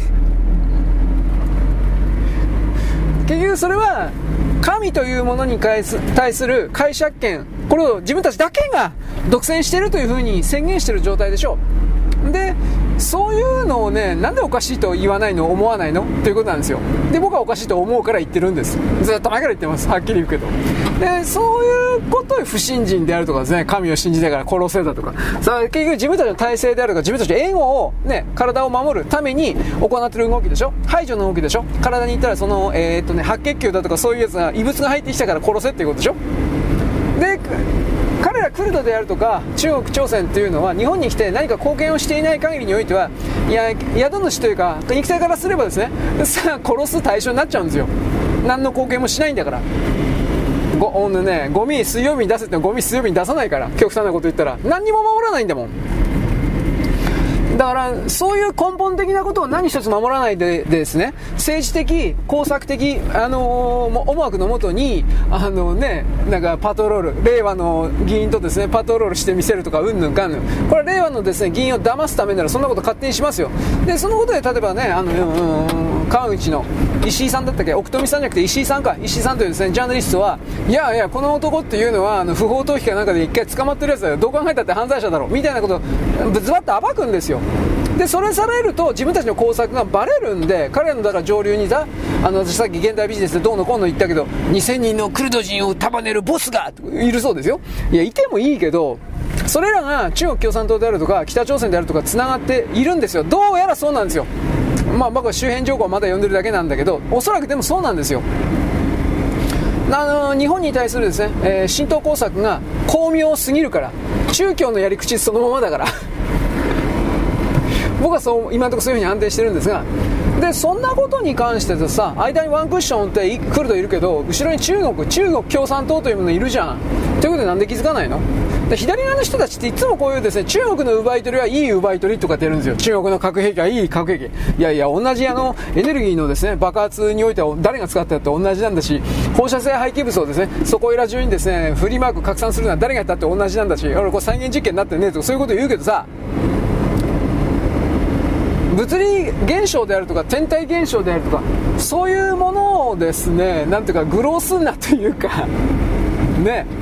結局あなたたちも自分の中におけるこれが正しいと思った思想において誰かを、えー、判別して順番つけてさ順番低いものにお前たちはダメなんてこういう風にやってるだけなんでしょそれはわかるけどもっとはっきり言うべきだよ。それはお金儲けでやってるんです。はっきり言えよ。だからムカつくんだよお前らのことなんか。いや。ということを僕は言うわけです。まあいいや、クルト的なことはもうちょっと調べてからまだ言います。はい、よろしく。ごきげんよう。現在は2023年のですね、えっとね、10月2日ですね、月曜日です。あの、私はですね、さっきからあの、クルドがどうとか、まあ別にクルドだけじゃないけど、日本というパラダイスということがで、日本は住むのにも、住むにもパラダイスということが、世界中の人々にバレていくことになると思います。ただし、これから全世界がですね、不景気であるとか、お金がなくなるであるとか、あと人々が病気になるとか、いろいろなことが控えておりまして、4年5年後以降、つまり2037年ぐらい以降において、大量パンデミック、まあいきなり死ぬだとか、そこまで言わないけれども、ワクチンを打ってしまった人方、僕前置きを言いますが、免疫抵抗力が相当に傷つけられてしまった人、すべてとは言いません。あの、日本においてもね、ワクチン打った人で全部がそうなると僕言いません。なんでかってこれ前にも言ったけど、えー、っとね、ロット番号によってね、あの、当たり外れがあるんです。これは言いましたね。あの、どの、どれがどれかっていうのは僕知らんけど、A, B, C, D, E とか A, B, C, D, E、5つ箱あったら、B と D だけがあの毒物で、他は塩水みたいな、生理的食塩水みたいな、あくまで概念で言ってんだけど、そういうのがあります。だから、外れを引いた人は、外れ、つまりあの、生理的食塩水的なものを引いた人は、はっきり言えば、何の問題もありません。どうもそういうことが本当に行われたようです。あとは、滅ぼしたい、えー、国、滅ぼしたい人種において、その毒物の今後のですね、割合を変えているだとか、この辺の比率は僕全然わかんないけど、どうもそうしたものがあるらしいと一応言ってきます。確証がないから必ずそうなんだという言い方は僕はしませんけれども、どうやらそのような、まあだ、なんでそんなことを勝手に、なんだろう、できるんですかね。そんなこと、許許されるんですかまあ言いた、言ったけどね。あの、クラウス・シュワブとか、あの、ハゲ頭のじいとかなんかいろいろやってるけど、うーん、あの人たちやっぱ狂ってるんだろうなとしか言えないですよね。まあ、自分が狂ってるとまず気づいてないというか、いや、それは大多数の僕たちからすれば狂ってるっていう表現になるんですが、彼ら当人は、彼らの仲間たち含めて彼ら当人は自分のことを狂ってるなんてことは絶対思わないでしょうね。そういう言い方になっちゃうけど。だからこれ数との勝負かなといろいろ思ったりもするけどね。はい、ちょっと待ってね。すえー、っと、ご想像の通り、作業しながらやっております。えー、だんだんとですね、あなたのお住まいのところは僕はどうか知らないけれど、寒くなってきましたねと一応言います。んで、えー、ちょっと待ってね。来週ぐらいからだったかな。来週ぐらいから日本全国本格的に秋の気配、えー、オフコースさんですね。えー、私昔です、おはぎ、あなたオフコースの、なんだっけ、えっ、ー、と、小田さんにこだわりすぎです、みたいな。まあ、こだわってるわけじゃねえんだけど、まあ、あの人うまいよねって意味です。うん。あのー、あの年齢でああいうのを作るのうまいねって、まあそういう意味です。大滝さんなんかもそうですねっていうことなんですが、ちょっと待ってね。えー、っとね、番号忘れたよ。こういうことあるこれダメなんだよね。肝心の、え、っとね、ナンバリング。はいはいはいはい。ファイル名をね、書かなくちゃいけないんですけど、肝心のファイル名の番号がですね、まあこういうのも自動スクリプトですか？組んどきゃいいんだろうけど、俺そこまで器用じゃないしな。自動、いわゆるスクリプト組んだら組んだ、組む時間がなんか無駄になっちゃうなっていう風な、それがあるので、まあいいです。えー、お互い、いや、あなたを含めちゃダメですね。お互い苦労しますねと一応言ってきます。えー、ちょっと待ってね。はい。えー、っとね、えー、ちょっと待って、えー、っと、102、あ、これか。102た日、あ、今日の日付のことなんですが、よし。はい、えー、でね、ちょっと待ってね。僕はあの昨日いろいろなブログとか掲示板のいくつかもう再起不能的なものになりましたと言いましたそれ言っても始まらないんですけど一応今日問い合わせしたんで早く問い合わせ来ないかなと思ってるんだけどまあ場合によっては捨てるしかねえなとかそういうことも考えていますうーんあのねこれ見る限り新しいやつはねあの Windows の僕はえっと今 11? 10か11は大丈夫なんですよで、アンドロイドの、えー、10とか7.5も大丈夫だったかな。なんかそれは大丈夫なんですけど、4.2だとか、アンドロイド5だとか、そういうのはどうもなんかやっぱおかしいんですよ。切られたのかもしれません。古い、アンドロイド古くなってやっぱ切られるからね、基本的に。それだったら困るな。俺あの、あのアンドロイドすげえ気に入ってんだけどな、とか、個人的にそういうことを言ってしまいました。あどんなアンドロイドかというとですね、えっ、ー、とね、えっ、ー、とね、昔から使ってるのでね、えっ、ー、とね、えっ、とね、え、え、え、エイスース？アスース？あれ？そ、そういうんだったな。まあなんかそういうの。忘れちゃった。中古で買ったんですよ。まあそんなばっかりですね、俺。値段安かったんです。まあいいや。あのー、まあ場合によっては、あれですよね、買うしかないんだよね、タブレットはね。タブレットも今で本当にちょっとしたの1万円、場合によっては1万円切るからね。ただそれは、ろくなもんじゃないからね。どうせ中国だから、中国本当に中に何入ってるかわかんないしね。で、僕その間、そういう話をしてたらね、あ、インドのやついいよと。えー、インドそんなの出してたんって。なんかね、つい最近かな、去年ぐらいかな。インドの大きな会社が、えー、スマホとタブレットと PC はまだ出してないのかなスマホとタブレットをですね、なんか出していて、日本国内でも展開してるらしいというのを言ったんです。あの、言ってたんです、そいつは。ちょっとまあ探してみようかなと。それも値段も高くね、まあ、ね、興味、興味正直言うけど、あの、スマホタブレットなんていうのは、あの、耐久消費財というか、本当にただの消費財になって特別なものでも何でもないから、うん、まあ安いに越したことないですよね。そういう言い方になります。えちょっと待ってね、まあ、今んとここれ大丈夫だから、大丈夫なのかな、本当に。えー、10月2日、日付で見るしかないよね。はいはいはい。えー、ちょっとお待ちください。えー、っと、ジャニーズ解明なんたらかんたら。はい。まあこういう本当はブログもやめちゃえばいいんだろうけどね。えっ、ー、と寺山修司の有名なセリフ。なんか俺書いてるね。何だったっけ。若者よ。なんとかを本を捨て街を街に出ようだったかな。昔これこれね言ってもね分かんない人多いんですよ結局。あのー、寺山がそれを言ってえー、っとねちょちょちょ待ってね。寺山がそれを言って、えー、っとあこれかこれか。ここまでですね。はいよかった。寺山がそれを言ってですね、寺山の配下のという言い方になるけど、影響力、影響を受けた自分のないような学生が当時ね、日本の中で、街の中でゲリラ演劇みたいなことやってたんですよ、確か。僕はその動画を見ただけで、当時生きてたわけじゃないから知らないけど、えー、っとね、どうかね、そのゲリラ演劇みたいなことやってたけど、ここまで言うんだけど、ただし、どうだろうね。それすらなんかテレビ局的な人のやらせがだいぶあったかなというふうなことも思いますね。今から思えばね。はい、ちょっと待ってね。よいしょ。よいしょ。まあ、1、2、3と。当時の人々が、その、どうですかね当時の日本人はそんな言うほど本読んまあスマホとかないから読んでたんかね。ちょっと待ってね。あ。まあ、寺山はなんかあの小劇団やっていたっていうことぐらいは知ってるんですが僕は寺山に何の思い入れもないんでね確かあの人えー、っと後年はなんかよくわからんけど少年マガジンみたいなところでなんか連載してたかったかなプレイボーイとか。当時大昔から結構プレイボーイかなんか平凡パンチみたいなとこあって Q&A コーナーみたいなことやってたんじゃなかったかな。これななんかの記事で読んだんだよね寺山。寺山とねあとえー、っとあの絵描く人もう忘れた。横尾忠則か。横尾忠則が一時期なんかあの少年マガジンの表紙を書いてたんかな。書いてたというか。でなんかその辺でインタビュー受けてなんか最終的にあの人なんか UFO とかなんかそういうのもやってたんでしょ。俺よくわからんけど。昔ねなんか日本ではね UFO ブーム的なものがまあこれアメリカから入ってきたんだと思うけどあってね。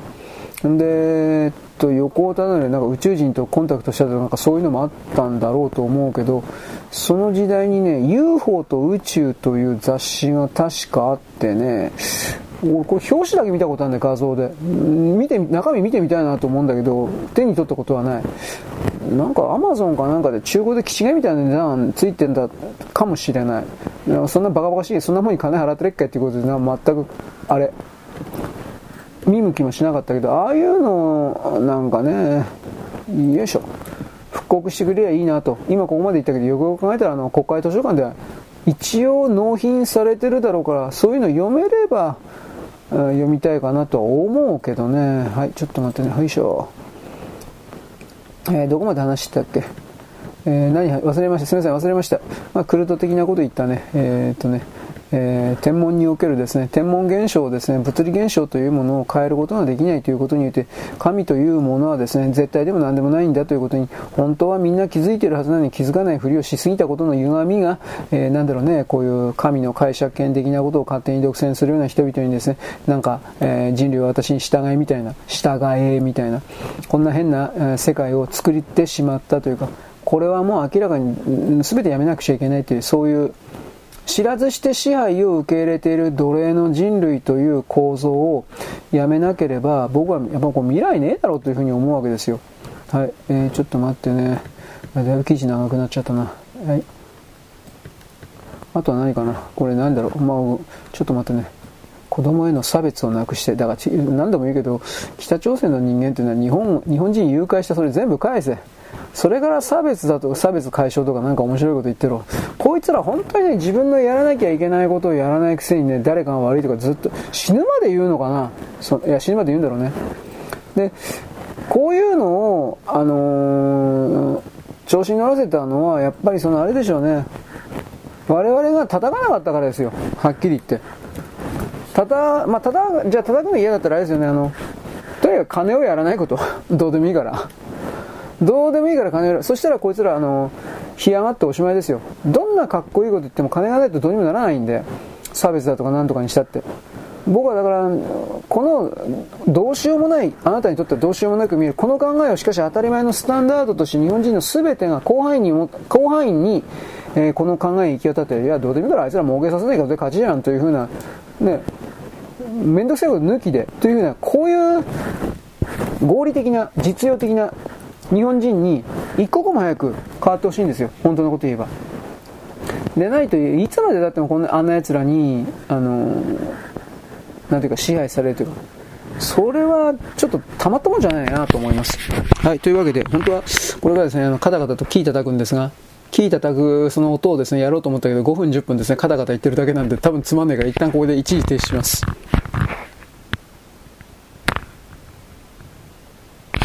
はい、えー、カタカタ終わりました。うん。あなんでこんなブログやってんのかね。まあまあいいんだけど、まあ読んでる人いるからね、ちょっとはね。いるんのかなまあ書くからいるだけなんじゃないけど、まあそれもそうだな。キリがねえよ。はい、というわけでちょっと待ってくださいね。あ僕のですね、おはがきも後で書いとかなくちゃいけないからね、めんどくさいよね。めんどくさいけど、あでもまあやっぱり、めんどくさいというか、あれですよね、やっぱ人間の、人間とは、え、ちょっと待って。何かを生み出すために生きてるわけですからそういうのを面倒くさいと言って避けてばかりいたらやっぱり何者も得られないだろうねやっぱりねそれは。うん。送られてきた情報に対して何らかのキックバックというかそれをやっぱりやり続けなければ一方的に奪ってるだけになるんで結局それというのは相手からあの相手を結果的にちょっと待ってね。自分のためにね働け刺激せよというふうな奴隷契約を知らずして相手に投げつけてる状態だからそれはよいしょいかんだろう。と僕は思います。あれ今回記事長かったかな。多分大丈夫だと思う。大丈夫かな。なんかやばそうだなおい、えー、まあいいです。ちょっと待ってね。はいまあこれ今クルドばっかりのこれまあ別にクルドに厳しく言ったとか別にクルドに何の興味もないからどうでもいいんだけどただ彼ら、彼らに限らず、まあ、北アフリカからたまに入ってきて問題になるようなあったよね、あの、アラの神しか神はいないのにどうのこうの。だそれはあなたたちの国でやればいい。あの、我々はイスラムの国じゃないんだと。うん、これはまず言わなくちゃいけない。で、これを言うとね、イギリスみたいにイギリスにする。では、我々はイギリスをですね、イスラム教徒の国だと宣言しようと勝手に宣言してですね。で、さらに、明治ともに法律を変えて、イスラムの国、国家宣言しようだとか、本当にそんなことやるからね。だから、それをやるから、イスラム教徒っていうのは、えー、全部とは言わんけど、一部の人はと今言うけどさ、あのー、まあ、キリスト教徒に特にという言い方になるのかもしれないけれども、うん、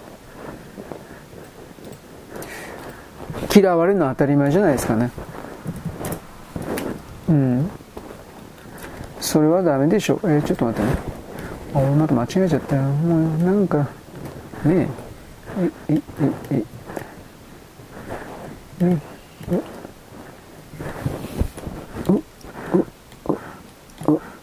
よし。特定特定機種依存文字を受け付けてくれないっていうのはあるんですね。そういうのもあるんですよそういうところも。えー、あれ？なんでこんなことなってんだろう？ちょっと待ってね。ああなってんのか。えこれでどうだ？あれれまた出た。この機種依存文字ってなんでこんな変なのあるのかな？なんか数字でも丸1とか丸2とかなんかそういうのがやっぱりダメなんですよね。はいこれはジャニーズの記事ですね。これどこ引っかかったんかな。ああこれか。なんかあのー、強調文というかコンマみたいなやつ。これダダブルコーテーションだったっけ。なんかダメなんですよ。なんでダブルコーテーションダメなんだろうな。まあいいです。今多分これでいけいけるだろう。はいいった。はいというわけで。あのー、僕はとにかくこれからですねたくさんの人々が死ぬだろうという立場に立ってます。まあ、4、5年先ですね、4、5年先。まあ、ワクチンです、はっきり言えば。で、これ、ワクチンですとかって今言ったから、もうこれでもう、ポッドキャスト的にですね、もうダメになるのかなと思ったりもするけど、まあ、多分大丈夫ですよ。と一応言っとくけど、免疫抵抗がね、あのー、相当、今から4年、5年後においては、傷つけられてしまっているから、これで、あのー、なんていうかな、他の病気にかかって死ぬというパターンが相当増えるんじゃないかなと思ってますだからなんとかしてね、これを防ぎたいなと僕は思ってるんですけど、で、とにかくいろいろなものが入っているけれども、最大の問題はスパイクタンパク質なんだということを何度も言いました。まあ、細胞から勝手にそのスパイクタンパク質というものが、今までそんなものは全然出てなかったんだけど、ワクチンを打ったことによって、細胞からそのスパイクタンパク質というのは常に排出、ダバダバダバと出るような状態になってしまったことで、人間の中の白血球であるとか高中球であるとか免疫系が、えー、仕事しなかったり、あとは間違って仕事して、間違って仕事っていうのは普通の正常な細胞を壊して殺すみたいなことを始めたりして、話にならん体になるんですよ。で、それを何とかして避けるためには、他にもいろいろ毒物あるけれども、このスパイクタンパク質を体の外に常に出し続けるということと、スパイクタンパク質というものを、えー、なんていうかな、出さない体にするというか、それがどう考えたって求められるということなんです。はい。というわけで、ちょっと待ってね。えー、これでいいかな。よいしょ。で、あのー、私はですね、まあそのコロナ的なもので、アンチコロナで具体的にはどうすればいい？書籍も最近ポツポツと出始めたけど、まあ、お金嫌だ、もったいないって言ったら、まあサ、イトでもいっぱいありますよ。アンチコロナというか、スパイクタンパクをどうすれば出せるかとか。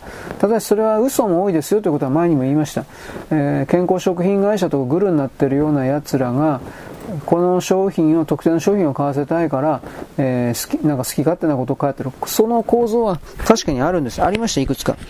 だけれども、健康食品でないような、あなんだっけ、味噌汁であるとか、あとわかめとか書いてあったな。わかめな、本当にいいのかなと思うけど、味噌汁であるとか、わかめであるとか、あとな、ひ、ひじき？なんか、あとそういうのとか、あとお酒と味噌、つまり発酵食品、米の発酵食品的なものという言い方かな。まあそれはね、僕はあの、ちょっとこれいい加減なこと言ってるので、あなた気になる人はまたそれ調べていただければいいですけれども、そういうものを毎日食べるということです。これ毎日です。で、なおかつ適度な運動をして、汗をまずかくということと、運動するということそのものが免疫抵抗を高めるらしいんですよ。俺はこの辺は仕組みようわからんけどさ、筋肉なんかもね、あの、ただ単に力持ち的な形で力を発生するだけの装置ではなく、なんか免疫抵抗的なものにもだいぶね、あの、子供、うん、あ、これか、あの、寄与しているらしいんですよ。協力しているというか。かその辺はね、もう気になる人は調べてください。俺本当わかんない。昔、免疫はなんか小腸でね、だいぶ作ってるって、あ、血液か。血液の造血を小腸で作ってるっていうのをなんか聞いたんですよ。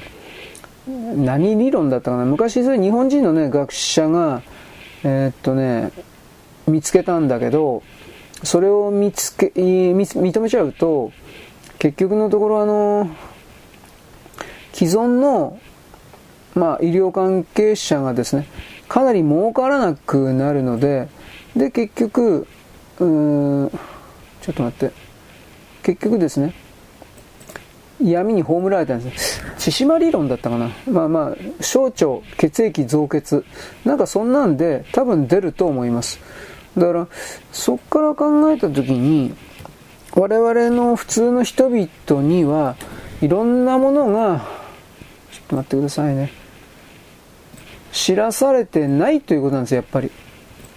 で、えー、っとね、その上で、えー、これどこからかな、支援者による活動報告もあった。これ北朝鮮の記事ですね。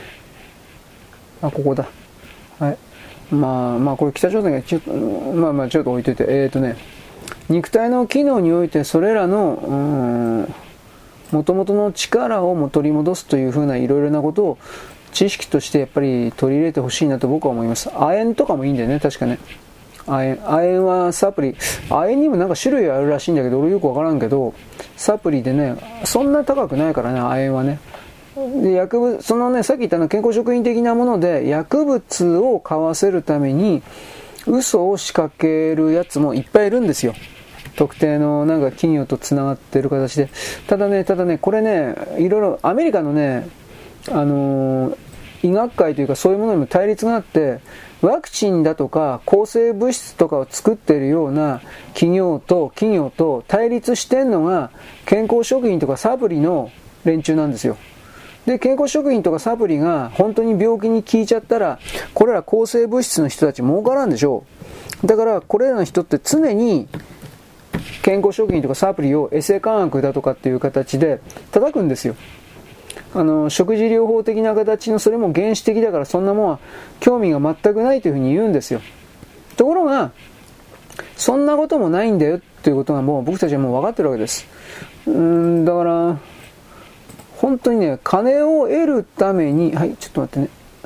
金を得るために、へっちゃらで嘘をつく人たちが、この世界には、え、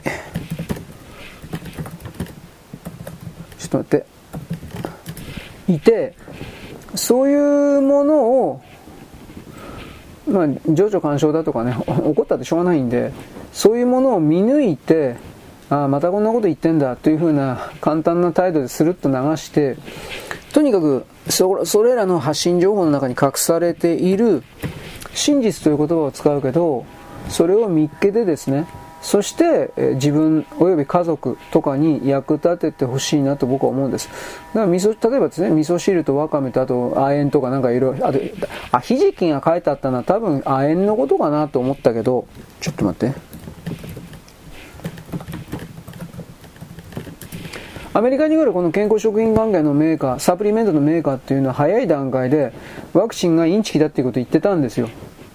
まあそれは、実際それはインチキだったんだけど、ワクチンがインチキで、そしてそれに対する確実に治るだとかそんなことは言わんけれども我々の作ってる商品を縫えばそれらの症状を軽減できるとか軽くできるだとか抑えることができるだとかそれは早い段階で本当に言ってたんですよ。20年のぐらい20年の 1, 1月2月1日に世界中で流行ったとしたら20年中に言ってたんですよ。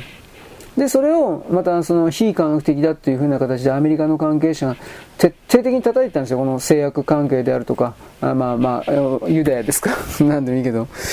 だから、結局は金なんですよね。いつも。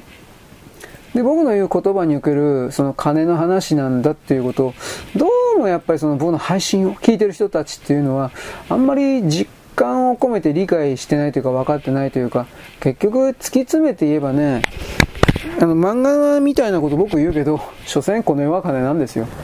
本当はね、もっとその上の崇高な概念とかきっとあると思いますよ。ないと僕言わんよ。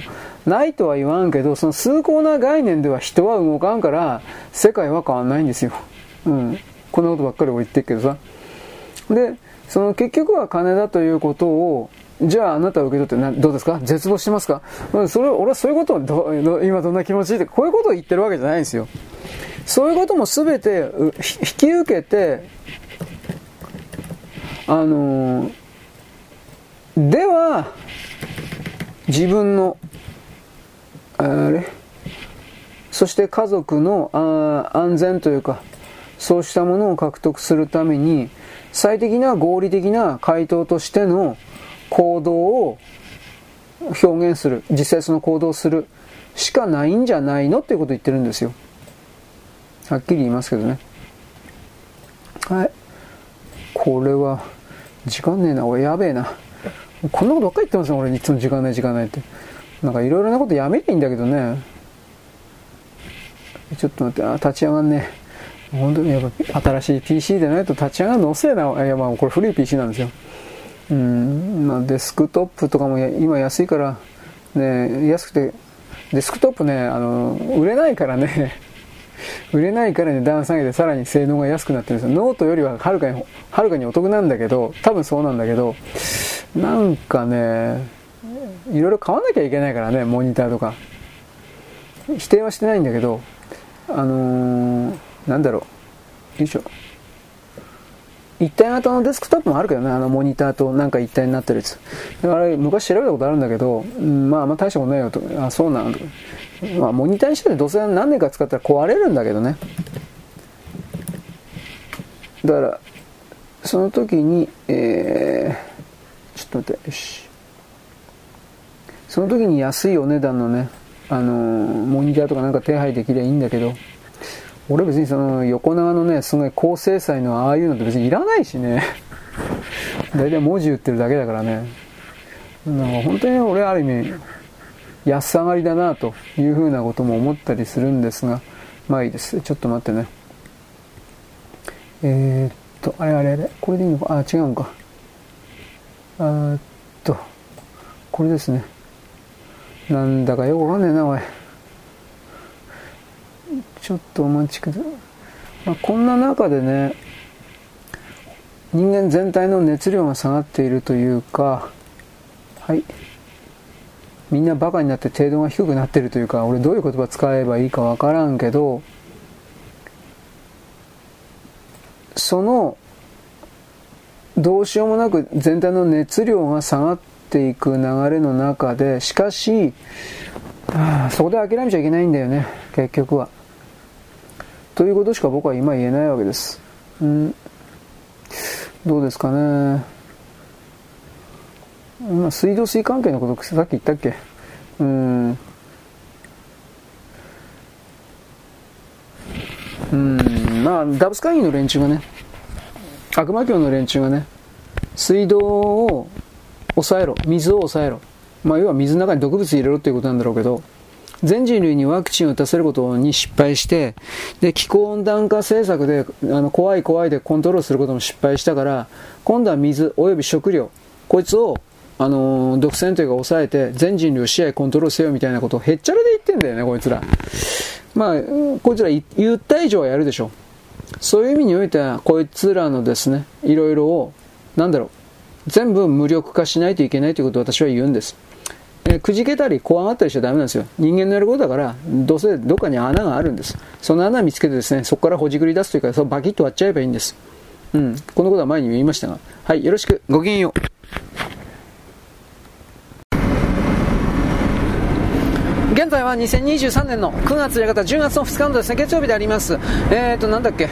あ、もうだんだんと寒くなってきました。来週ぐらいからですね、日本全国、これ言ったかな。まあ寒くなってくる秋の気配、オフコース、まあ的な感じになってきますので、えー、冬の準備というかですね、えー、冬のお布団、ね、あったかい布団だとかいろいろ出してください。防寒がですね、えー、大事でございます。頭の上にですね、帽子かぶる、あとは頭の中手拭いするとか、あとはね、えー、僕はね、来月ぐらいからしなくちゃいけないかなと思ってますが、今月からやらないといけないかな。喉にですね、タオル巻くというか、まあ大体タオル、マフラーの代わりに使っております。喉をですね、あの、なんていうかな、すぐ僕喉枯れるんですよ。こんなに喋ってるから。ね。でも喋る、もう商売、商売道具に、商売しないけどさ。ということになるので、いろいろ喉温める。あとね、首のついたとこ温めるって、これ前に言いましたけど、できたらやってください。首、手首、足首です。で、ここに、なんでかって言ったら、ここにですね、太い血管が通っております。で、この太い血管をですね、温めておけば、体全体が冷えるということを防ぐことができます。まあ、首マフラー、そして手首、足首のところにですね、えー、サポーター的なものを置いておくとですよ、あそこ皮膚の近くに太い血管いっぱい入ってるのでここをですね温めると体全体がですね冷え冷えにくい。温まるとまでは言わんけど冷えにくい。ということですね。まあそのサポーターのところに回路みたいなものを入れるときはよっぽどいいんじゃないかなと思います。冷えるとやっぱりあの腰とかねそういうところが痛くなる人も出てきます。はい。そんなことばっかり言ってますねえー、っとねアメリカがウクライナに対する予算をですねカット。正確に言えば11月27までだったかな。暫定予算をとりあえず通しました。でもし通さんかったら、えー10月以降において米軍の軍隊さんの軍隊の兵隊さんたちに月給が出ないとなりますのでとにかく11月の7日だったか17日までの間つなぎ予算でこれは認めようということで、えーとね、共和党の強硬派は反対していたけれど、えーと、大体民主党は大体全部賛成で共和党も一部穏健派という人たちですかこれは賛成したと形でで11月の7か17まではこの予算がですね取れないとか取れなくなるとかそういうことに関しては大丈夫ということになりました。でも基本的には通すしかないんじゃないの？で一応バイデン自称宣言というのは1月まで債務上限問題云々ということを先送りしたという形になってますから1月までなんだかんだ言ってですねギャスかギャスか言いながら、えー、通すと思います。で1月どうするのか。1月も結局通しちゃうんじゃないんですか？と僕思うけど。ただ、だって当選かったら本当にですね、あの、公務員に月給が払えないんですよ。特に軍隊に月給払えなかったら、米国なんか終わりですよ。だから、何をどうしてもずるずるとやるんじゃないかなと。じゃあそのお金をですね、どうやって確保するのかたら、ウクライナとか、なわけのわからんところに出してるのを全部カットするしかないんですよ。で、一応、今回のつなぎ予算で、ウクライナ関係の支援は全部カット。で、次の11月のですね、えー、その予算策定的な流れの中でどうなるか、多分これカットになるんじゃないかなと思うけどね。で、ヨーロッパの中においては、えー、ウクライナに対して応援するとかって言ってるような政権が、軒並み人気が下がっております。もうこれ以上いい加減にしろ、ほっとけば知ったことじゃねえよ。というふうな、特にですね、え、ー、と、ハンガリーか。ハンガリーはオルバン首相ですね。オルバンさんはこれを言ってます。こんなもんロシアとウクライナの戦いなんちゅうのは同じスラブスラブ人同士の兄弟喧嘩だろ。そんなもん俺らに関係あっかよ。あ？こんなもんほっとけよ、お前。というのが、えー、オルバンさんのですね、最もな言い分であり、この意見にですね、えー、ハンガリー人のほとんどが、7割、8割が、そのだ、そのその通りだよ。というふうになっておりまして、で、ね、米国政府はこれネトウユダが独裁者だ、オルバンはとかってやってるんだけど、えー、ハンガリーの人たちは大人気です。つまりあの、アメリカのですね、言葉だけによる正義の貼り付けというものがだんだんと力をなくしているこの地球では、これはまず大事な、大事なポイントだと思います。はい、緩和球大です。あの、秋も深まって寒くなってきたんでですね、リンリンと鳴く虫が全然いなくなってきております。あ10月のですね、そうですね、いつものパターンでは20日前、まあ、うん、10月の10日過ぎたらもういきなりいなくなるんじゃないかな。もうだから、虫パック、環境パック多分もう取れなくなるんじゃないかなと思います。あとですね、逆にね、今度昼の暖かい時にですね、中間違って虫が鳴くんですよ。コオロギとか一番しぶといから。で、その中でですね、えー、っと、僕あの、あの、GG とかな、あれ何なのかな？俺調べてないんですけど、オケラみたいな、背景放射、バックグラウンドみたいな感じでですね、ジージージーってずーっと鳴いてる虫あるんですよ。あれ俺昔からオケラかなと思ってたけど、オケラではないのかもしれない。このジージーって虫はすごいんですよ。11月の下旬ぐらいで下手すら泣いてるんですよ、これ。俺びっくりしたもん、去年確認して。俺これどこか機械の音鳴ってんのかなと思ったけど、雪がね、あの、チラチラとさ、あの、全国で降るようになるような11月の下旬ぐらいになるとね、ピタッと音止まったんで、ものすごい寒くなったんですよ。で、あ、さ、あ、これ虫だったんだ。と、初めて気づきました。あの GG、まあ、いつか調べておきます。あのいわゆる僕たちが知ってるようなスズムシだとかコオロギだとかあれらの仲間なのかな？ちょちょっと分かんないんだけどね変に泣いてます、だけのことなんですけど、まあ、虫もですね、あ、そうそう、関係ないけど、昨日、昨日ね、僕ね、あの、つくつく星泣いてるの聞いたわ。びっくりした。これ本当にびっくりした。朝方だったね。朝の4時ぐらいだった。あ、5時ぐらいかな。5時半過ぎてたね。うん。5時半から6時になって、多分あれたった1匹じゃねえかなと思ったけど、うん、多分1匹。つくつく星泣いてた。あれどうすんの？いや、どうす、どうなのかね？ただ単に長生きしてしまった、多分年寄りのつくつく星じゃないかなと思うんだけど、いやー、生きてんだね。ちょっと感動しちゃった。あある意味、生きるって素晴らしい。やっぱりあの、なんていうかな、執念。ということがなければですね、やっぱ生きるということに対して、なかなかですね、その、果実をつかむことはできない。まあそういうことは作っておきますが。はい、で政治的関係って言ったら、えーとね、百田新党が、ね、3万6000人だって、えーとね、党員が、今日の時点で。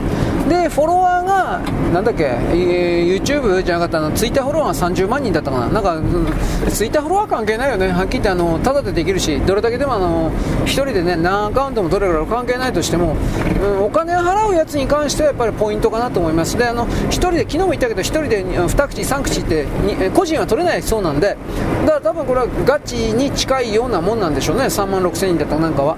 明日ぐらいだだから今月中に、10月中に、10月末までに50万人いくんじゃないんですかと、僕は一応勝手に言っておきます。だって、この党の存在を知らない人の方が多いんだもん、まだ。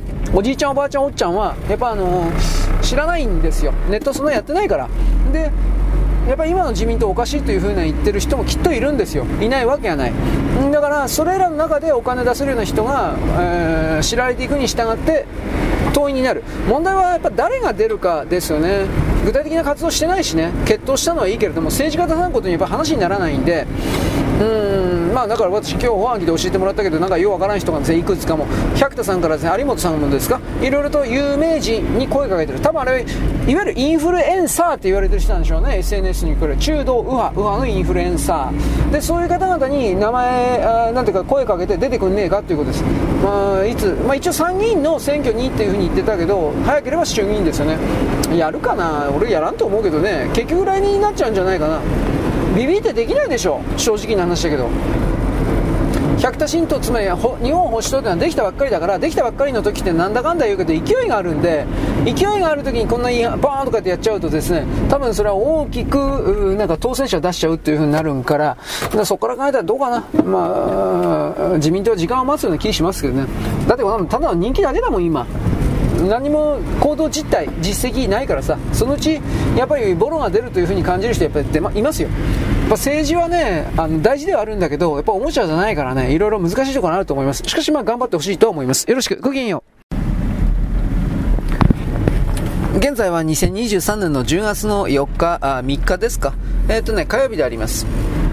えー、っとね、何から言えばいいかな。空を見ますとですね、直列、惑星直列でもないけど結構見えてます。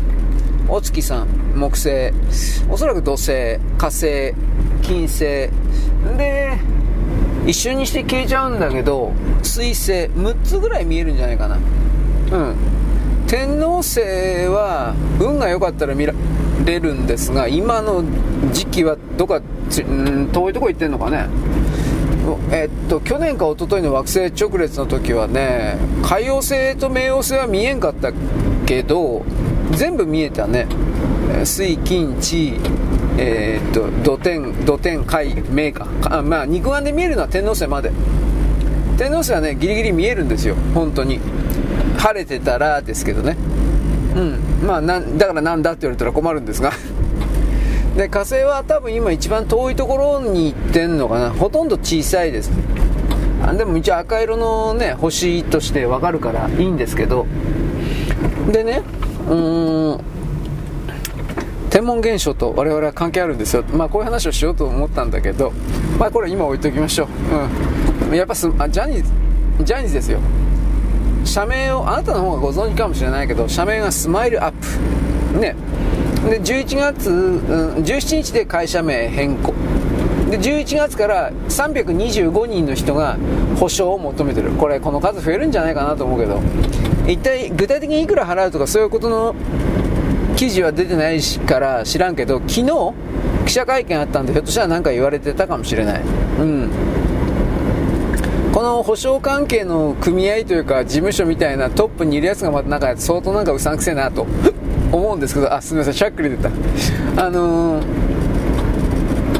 売り上げのね3%よこし続けろなのかな。どどうだろう。あの払い終えるっていう一発損じゃないの。ずっと払わなくちゃいけないの。この辺が僕ちょっと興味ある。ずっと払い続けろって言うんだったらこれなんかもう逆にたかり団体になるなと思って。うんこのこの辺は分かんないです。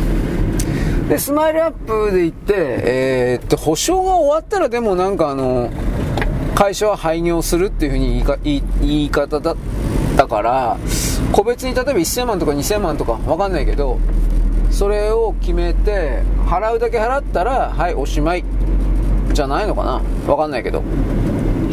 でそこからですねえー、っとねスマイルアップを廃業。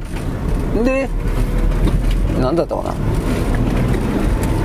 新しい会社の名前をジャニーズのファンクラブの人かあ一般か。一般完全一般公募するんか。公募集。でそこでえー、っとなんか決める。で社長は東山さんがつくと。うん。でアイドル、うん、個別のなんだっけエージェント契約って書いてあったね。えー、っと所属するアイドルには。だからつまり逆の意味で言ったらこういうことかな。CM 各社がアイドルたちと事務所を通さずに、えー、直接契約が可能になるのかな。間にその代理人エージェントは通さないといけないけど。で全くそのジャニーズまあまあジャニーズにお金入ってこないわけじゃなくて個人のキャラクターがエージェント契約を結んだ段階で何パーセントかがジャニーズに入るみたいな。そんな感じなんですかね。分からんけど。であの関西ジャニーズとかジャニーズ WEST とかあジャニーズジュニ。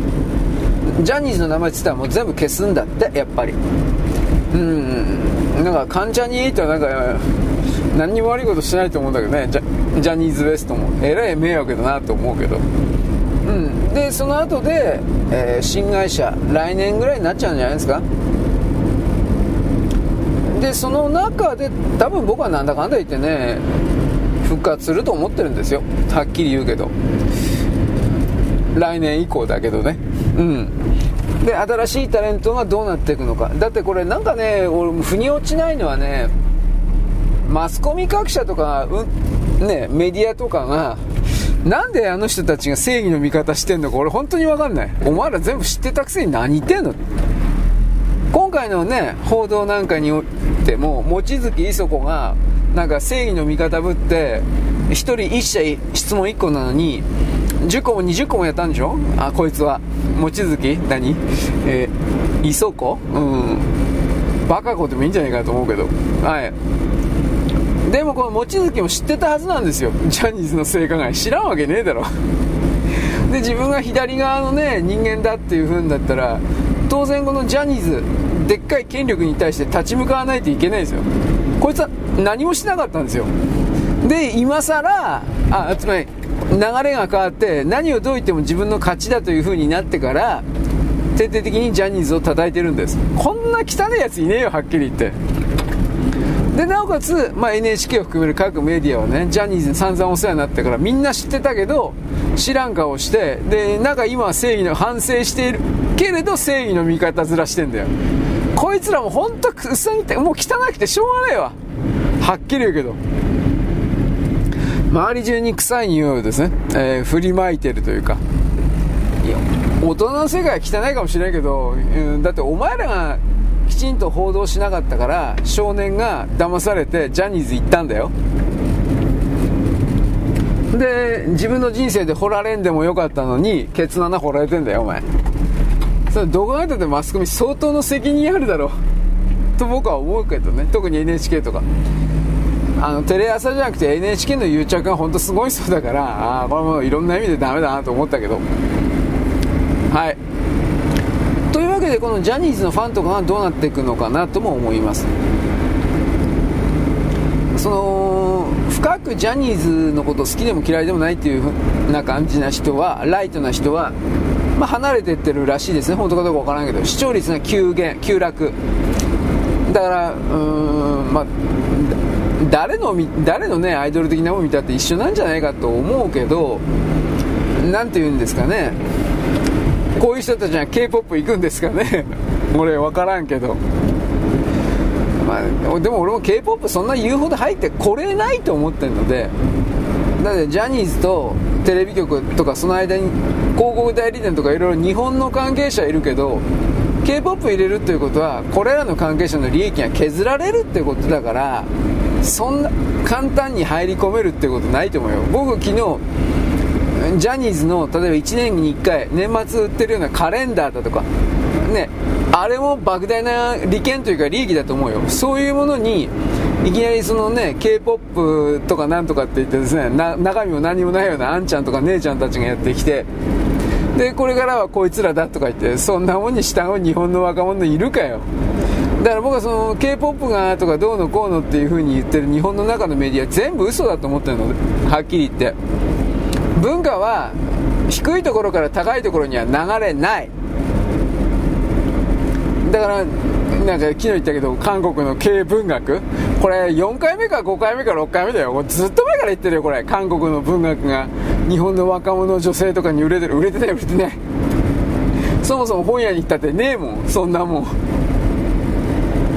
なんで土人の文学読む必要あんだよお前。俺本当にそうだよ。だから全部嘘だから K-POP うんでもまあ100%嘘なんですよ。すごく儲かって支持されてる若者にどうのこうの。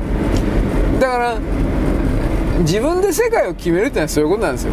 で僕は逆にねその k p o p がどうとかっていう風に脳みそやられてるやつっていうのはああもう日本人の敵だなと本当に思ってるから。だってそれは韓国に外貨を渡すということだからそれは先生独裁の自由性とは真逆にあるやつらを力つけるということだろ。でなおかつ日本の自由性日本人の自由性というものを破壊するということだからそれお前どこあんたで敵だろ。こういう見方ができないんですよ。ネットユガーとか。だんだんとだから潮目が変わってきてるということに関して彼らはもうちょっとなんかあのなんていうかね、注意深くあった方がいいんじゃないですかね。僕はこれ思いますよ。精神世界の人たちも聞いてますかとかね。なんか精神世界の人たちにやたらね、中間に甘いやつ、極端なんですよ。中間北朝鮮徹底的に叩いてるやつと、なんかめっちゃ甘い融和的なやつとね、なんかどっちも目立つんだけどね、融和的なやつはね、どうだろうね、まあ、どっか宇宙人の前の前の星は仲間だったんですかとか、そういうね、意味不明なこと言うけど、めっちゃ嫌ってる系はね、俺多分統一教会じゃないかなと普通に思うよ。あの、どこにでもいるもん。本当に。右翼団体とかあの辺にも本当にいるもん。精神世界のサークルにもいるもん。うん。で、この辺の本当のことをですね、今日、今日か昨日だったかなんか宇宙全史の動画、なんかメガネのっちゃん、ちょ、ちょっとだけばらしてましたね。えー、世田谷区のあの一家惨殺事件ってあれ統一教会じゃないんですか？冗談抜きで。そういう噂は前から出てた。だけどそれ本当かどうかは俺にはわからない。あの韓国の軍人だろうなというのはもう大体状況証拠で分かってるんだけどうん、だけどその韓国の軍人だろうけれども統一が統一教会かどうかということは分からない。まあ分からない。俺が当てずっぽで言ってるからもっと違う人かもしれない。あのね世田谷の惨殺事件でアイスクリーム。カップ式のアイスクリームが証拠としてあのー、殺害現場に落ちてたんですよ確かでそれの食べ方が100%あの韓国の海兵隊というかそういう奴らの食べ方なんです。具体的に言ったら、えー、カップ蓋開けるでしょ？んで、蓋ああいうやつって普段サジというかスプーンでこう食べるでしょ？本当は。ところが、韓国の海兵隊の軍隊の食べ方っていうのは、サジとかがないから、そこの方を無理やり親指かなんかでメリメリとか言って盛り上げて持ち上げて、で、中身の固形物を持ち上げてという言い方なのかな。持ち上げてそれをかじるんですよ。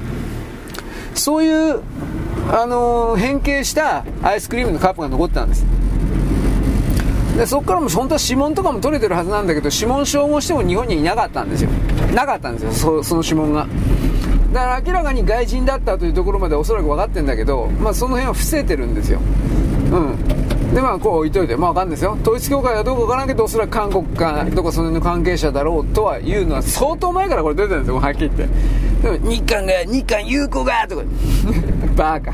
いつまで騙されてんだよ、お前。ということで、あの、メガネ乗っちゃうんですね。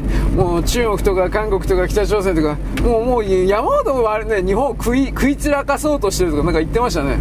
そうか、精神世界の人にそろそろ本当のことを言う、言うような、そういう、なんか雰囲気になったか。あとね、だから僕はね、あの、宇宙全史の掲示板がどうとかでね、一生懸命ね、質問とかやってるやついるだろう。間違いなく宗教関係者いるし、いるんだよ。絶対いないわけない。創価学会とか、あのー、幸福の科学だとか立正厚生会であるとかもう山ほどいるんだよ。でその創価学会とか立正厚生会でも幸福の科学でもいいけど全部その中に統一教会が入り込んでんだよ。言ったでしょ？創価学会20%か25%もうあの統一教会の人間に後から新規で入ったやつらに入れ替わってて組織はもうはもう乗っ取られつつあるんだけど山口さんたちはこれもどうも分かってるけどどうにもできないっていう。おい出ていけとも言えないし証拠あるんですかって言ったら出せないし。だからね俺石井さんとかさ山口さんさ隠れ統一教会って言われても俺今だったらもうはっきりと驚かんわ。あいつらのやり方本当にそういうやり方するもん。5年10年かけて組織乗っとるから。だから日本の宗教団体の中で、えー、ギリギリ大丈夫かなと思ってるのは昔からの坊主たち。だけどこれもね多分相当入り込まれてるんですよ。それはね、あの、後継ぎのいない坊主、寺あるでしょう。で、その寺の漱石っていうなんですよ。おあのー、宋の石、戸籍の石、漱石。その漱石ってやつを、10年15年ぐらい前、もっと前かな。10年15年ぐらい前から、韓国人たちがね、山ほど買ってんですよ。あの、限界集落みたいな村にも寺あるでしょで、その寺の漱石って、まあ、その寺の坊主っていうのはどっかの、まあ、永平寺みたいなとことか、まあ、そのね、大谷大学わかんないけど、そういうところを出て、あなたはそう、坊さんですよということを証明書をもらって、卒業書みたいな証明書をもらって、で、昔からの仏教関係者に登録してもらうというか、なんか確かそんな形なんですよ。この漱石をかき集めてた金で買っていたやつが韓国人なんですよ。北朝鮮かもしれんけど、おそらく韓国なんです。で、それ誰か？統一協会なんですよ。どう考えたって。だから日本の、永平寺含める様々な仏教をね、昔からのそういうところにも、えー、5年10年かけて、5年10年前ぐらいから、その統一教会が入り込んでる可能性非常に高い。僕これあの前に言ったんだけど、まあ、誰もね、まとめ聞いてないんですよ、こんなもん。バカ言ってたよ、これ、バー、クー、くるくるバー、ロロロロ。みんなこんなもんですよ。で、そういうのが、あのー、例えばね、ネットのまとめサイトの話も俺したと思うけど、あのサイトとあのサイトとあのサイトは GLA だよとか、もう、露骨に言ったんだけど、これもね、みんな分かってないんだよ。GL とか幸福の科学だよ。これどう考えても統一教会だよとか、そう、そういうの。だから僕はアニメまとめサイトに、あ明らかにこれ統一教会がなんか、んその辺関係いるなというふうに、それも言ったと思うんですよ。なのでね、あのー、まず最初の前提で疑うということをね、やってほしいんですよ。もちろん自衛隊の中とか警察の中とか裁判所の中とか弁護士の中とか、うん、いっぱいいるんですよ、本当に統一教会になって。あとヤクザとか、右翼も、あと極左も。本当にいるんですよ。それはね、あの、宗教的概念でそういう風な形でいるんじゃなくて、韓国の国家のね、計画としているんですよ。で、韓国の国家の上には誰がいるかと、中国とね、いわゆる民主党政権の中に来る悪魔教的な人たちがいるんですよ。だから韓国は僕は昔から国じゃないって言ってるでしょう。あの、行動の主体者の中心人物がいないんですよ、あの国は。ということを僕はまあまあ、前、前も言ったけどね、誰も理解してないんですよ。そう、そういうことは。まあ、気違いがないかい。おお、楽しいわ。これみんなこれ。バカ野郎。うん、だからね、まあ、あの、僕はあの、あの精神世界、の宇宙電子の動画動画だったっけあれもだいぶ離れて見てるのはね、ああ、これ、これ、なんか、なんだ、なんだっけ常連みたいな人でしょ投稿、ね、質問とかする人。大体宗教関係者なんですよ、俺の、あの、なんていうか、見方からすると。で、なんか、宗教関係者じゃなかったら、精神世界サークル的なところに入ってるんですよ。で、なんか、アルゴリズムで自分の運勢を良くするだとか、うんぬんか、それも別に悪いと言わないよ。あの、その目的はね、だそのアルゴリズム云々だとかそういう風な人々の組織体の中に入ってね、浸透工作やってるんですよ、どう見たって。だこいつ、こいつが統一教会かなとか。大体なんか僕そんな感じで何かを見てるんですよ。本人も、なんか隠れ統一教会のやつってね、隠すから、わかんないんですよ。当たり前だけど。で、名前を売ればね、やっぱり、あの、振動工作の上でおいてね、分かりやすいんですよ。本気で。あと、なんかね、あの、これもなんか俺やばいからあんま言いたくないんだけど、あの、日本国内におけるね、あんまさんとかママッサージ師とかいるでしょ。あれ、在日南北とか中国が山ほどいるんですよ。で、これはわかるでしょ針、針とか、お灸とか、もぐさだったっけ特に針の鍼灸か。これ中国から伝わったことになってる風な感じであるでしょ？朝鮮半島とか。バカ野郎なめんな。あれ日本人がほとんど開発してんだよ、なめやがって。まあまあまあ、それ置いといて。だから、芸能人と繋がってるような、針師、鍼灸師、マッサージとか、そういう、そういうのに統一教会いっぱいいるんで。あと、なんかね、芸能人になんか麻薬がとかって言うでしょ？これももうみんな統一教会なんで、大体は。ねえ、本当に悪いんだよ、こいつら。で、それらがネオコン、まあだからムーニスト、ネオコンって言ったじゃん。これアメリカの方だけどね。でムーニスは統一教会のことなんだけど、だから統一教会ってのは文生命が作ったことになってくると、あいつにそんな能力ねえよ。いろいろ、あのね、台本投げ渡されてるの、あの人は。僕にはその、そうした見方しかしてない。まあね、二つの見方ってね、文生命が、どうしようもどうでもいいようなちょろい、宗教でも何でもない統一教会を作ったのを、後から東アジアのコントロール装置として利用するために、イギリスが近づいたという説。正確に言えば、正確に言えば、ナチス作ったのは大きな意味ではイギリスなんですよ。この理解がないとまず無理なんですよ。ヒトラーがイギリスの二重スパイであったということをまず認めないと、ナチスがイギリス製だということがわからないんですよ。もちろん、スターリンも二重スパイだったから、ソ連の共産主義もイギリス製だということがわからないんですよ。正確にはイギリスプラス、えー、フランスも一応入ってますね。ドイツの中にも入ってますね。だからもうめちゃくちゃなんですよ。人間の歴史というのは。あ、あなたがね、しで、で、諦めろとか、バカ野郎。てめえは今まで何やってたんだよ。ねだから、その、ナチスがね、いっぱい、何万人ぐらいだ、7万人だったかな、20万人もいないと思うんだけど、まあ、戦争終わってからね、SS の連中とかだいぶ逃げたんですよ。バチカンの手引きで。これ有名ですよね。当時の教皇が、ああ、逃がしてやるよ。逃がしてやる？っていうかそ、そもそもそういう計画だったから、最初から。ヨーロッパで戦争を起こして人口削減と、あとは兵器で、兵器とか石油とか食料品によることで儲けることと。うん、だから、全部はそういうことで一時も二次大戦も両方とも起こされたんだが、まあ、そんなことではね、あの、ナポレオンのワーテルローの戦いとか、あの辺からも全部そうなんだよ、はっきり言って。何のために英国とフランスが仲が悪いという設定になっていたかということか。ねあとね、当時の欧州における軍人ギルド、軍人組合がですね、思いっきりコントロールされて、そういう話を僕したと思うんですよ。したけど、まあまあ、今聞いてる人は誰も残ってないよね、当時の人は。ね。で、あのね、アルゼンチン、まあ、スペインとか、アルゼンチンとか、チリとか、南極とか、南極本にも逃げてるんですよ。オーストラリアとか。逃げてんだけど、アルゼンチンに相当逃げてるんですよ。これはあの、アルゼンチンの、何十、20%超えてんじゃないの？もっとかな？ドイツ人なんですよ。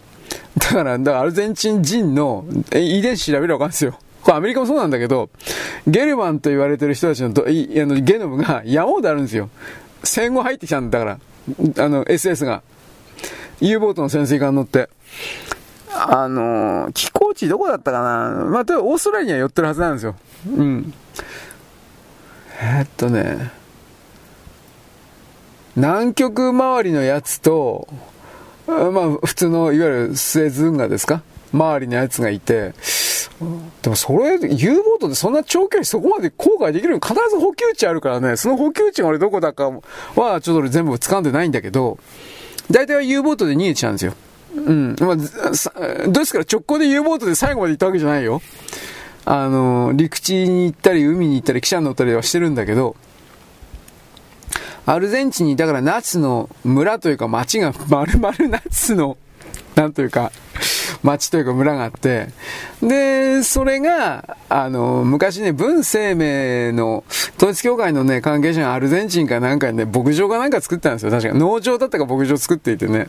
で、その隣が SS の町だったか村だったかでね、えー、まあ、その、朝鮮人の文生命たちは、このナチス式、ドイツ式の考え方で洗脳されちゃったという言い方をします。だからそこから思いっきり凶暴になってたんですよ。だから、あの、BTS だったか RTS いるでしょ ?BTS。俺はあれはどう考えたら統一教会だと思ってんだはっきり言うけど。なんでかっていうと、あいつらは、コンサ、あいつらのコンサートのビデオ見たことありますか？今は全然やってないけど、ナチス来賛してたんですよ、こいつら本当に。最初から最後まで。ナチスの軍服着て、SS の軍服着て、高級不将校の軍服着て、ね、ハーゲンクルーツ振ってですね、あの、ステージでですね、歩き回ってんの。ぶっ殺せと思ったよ、こいつ。俺。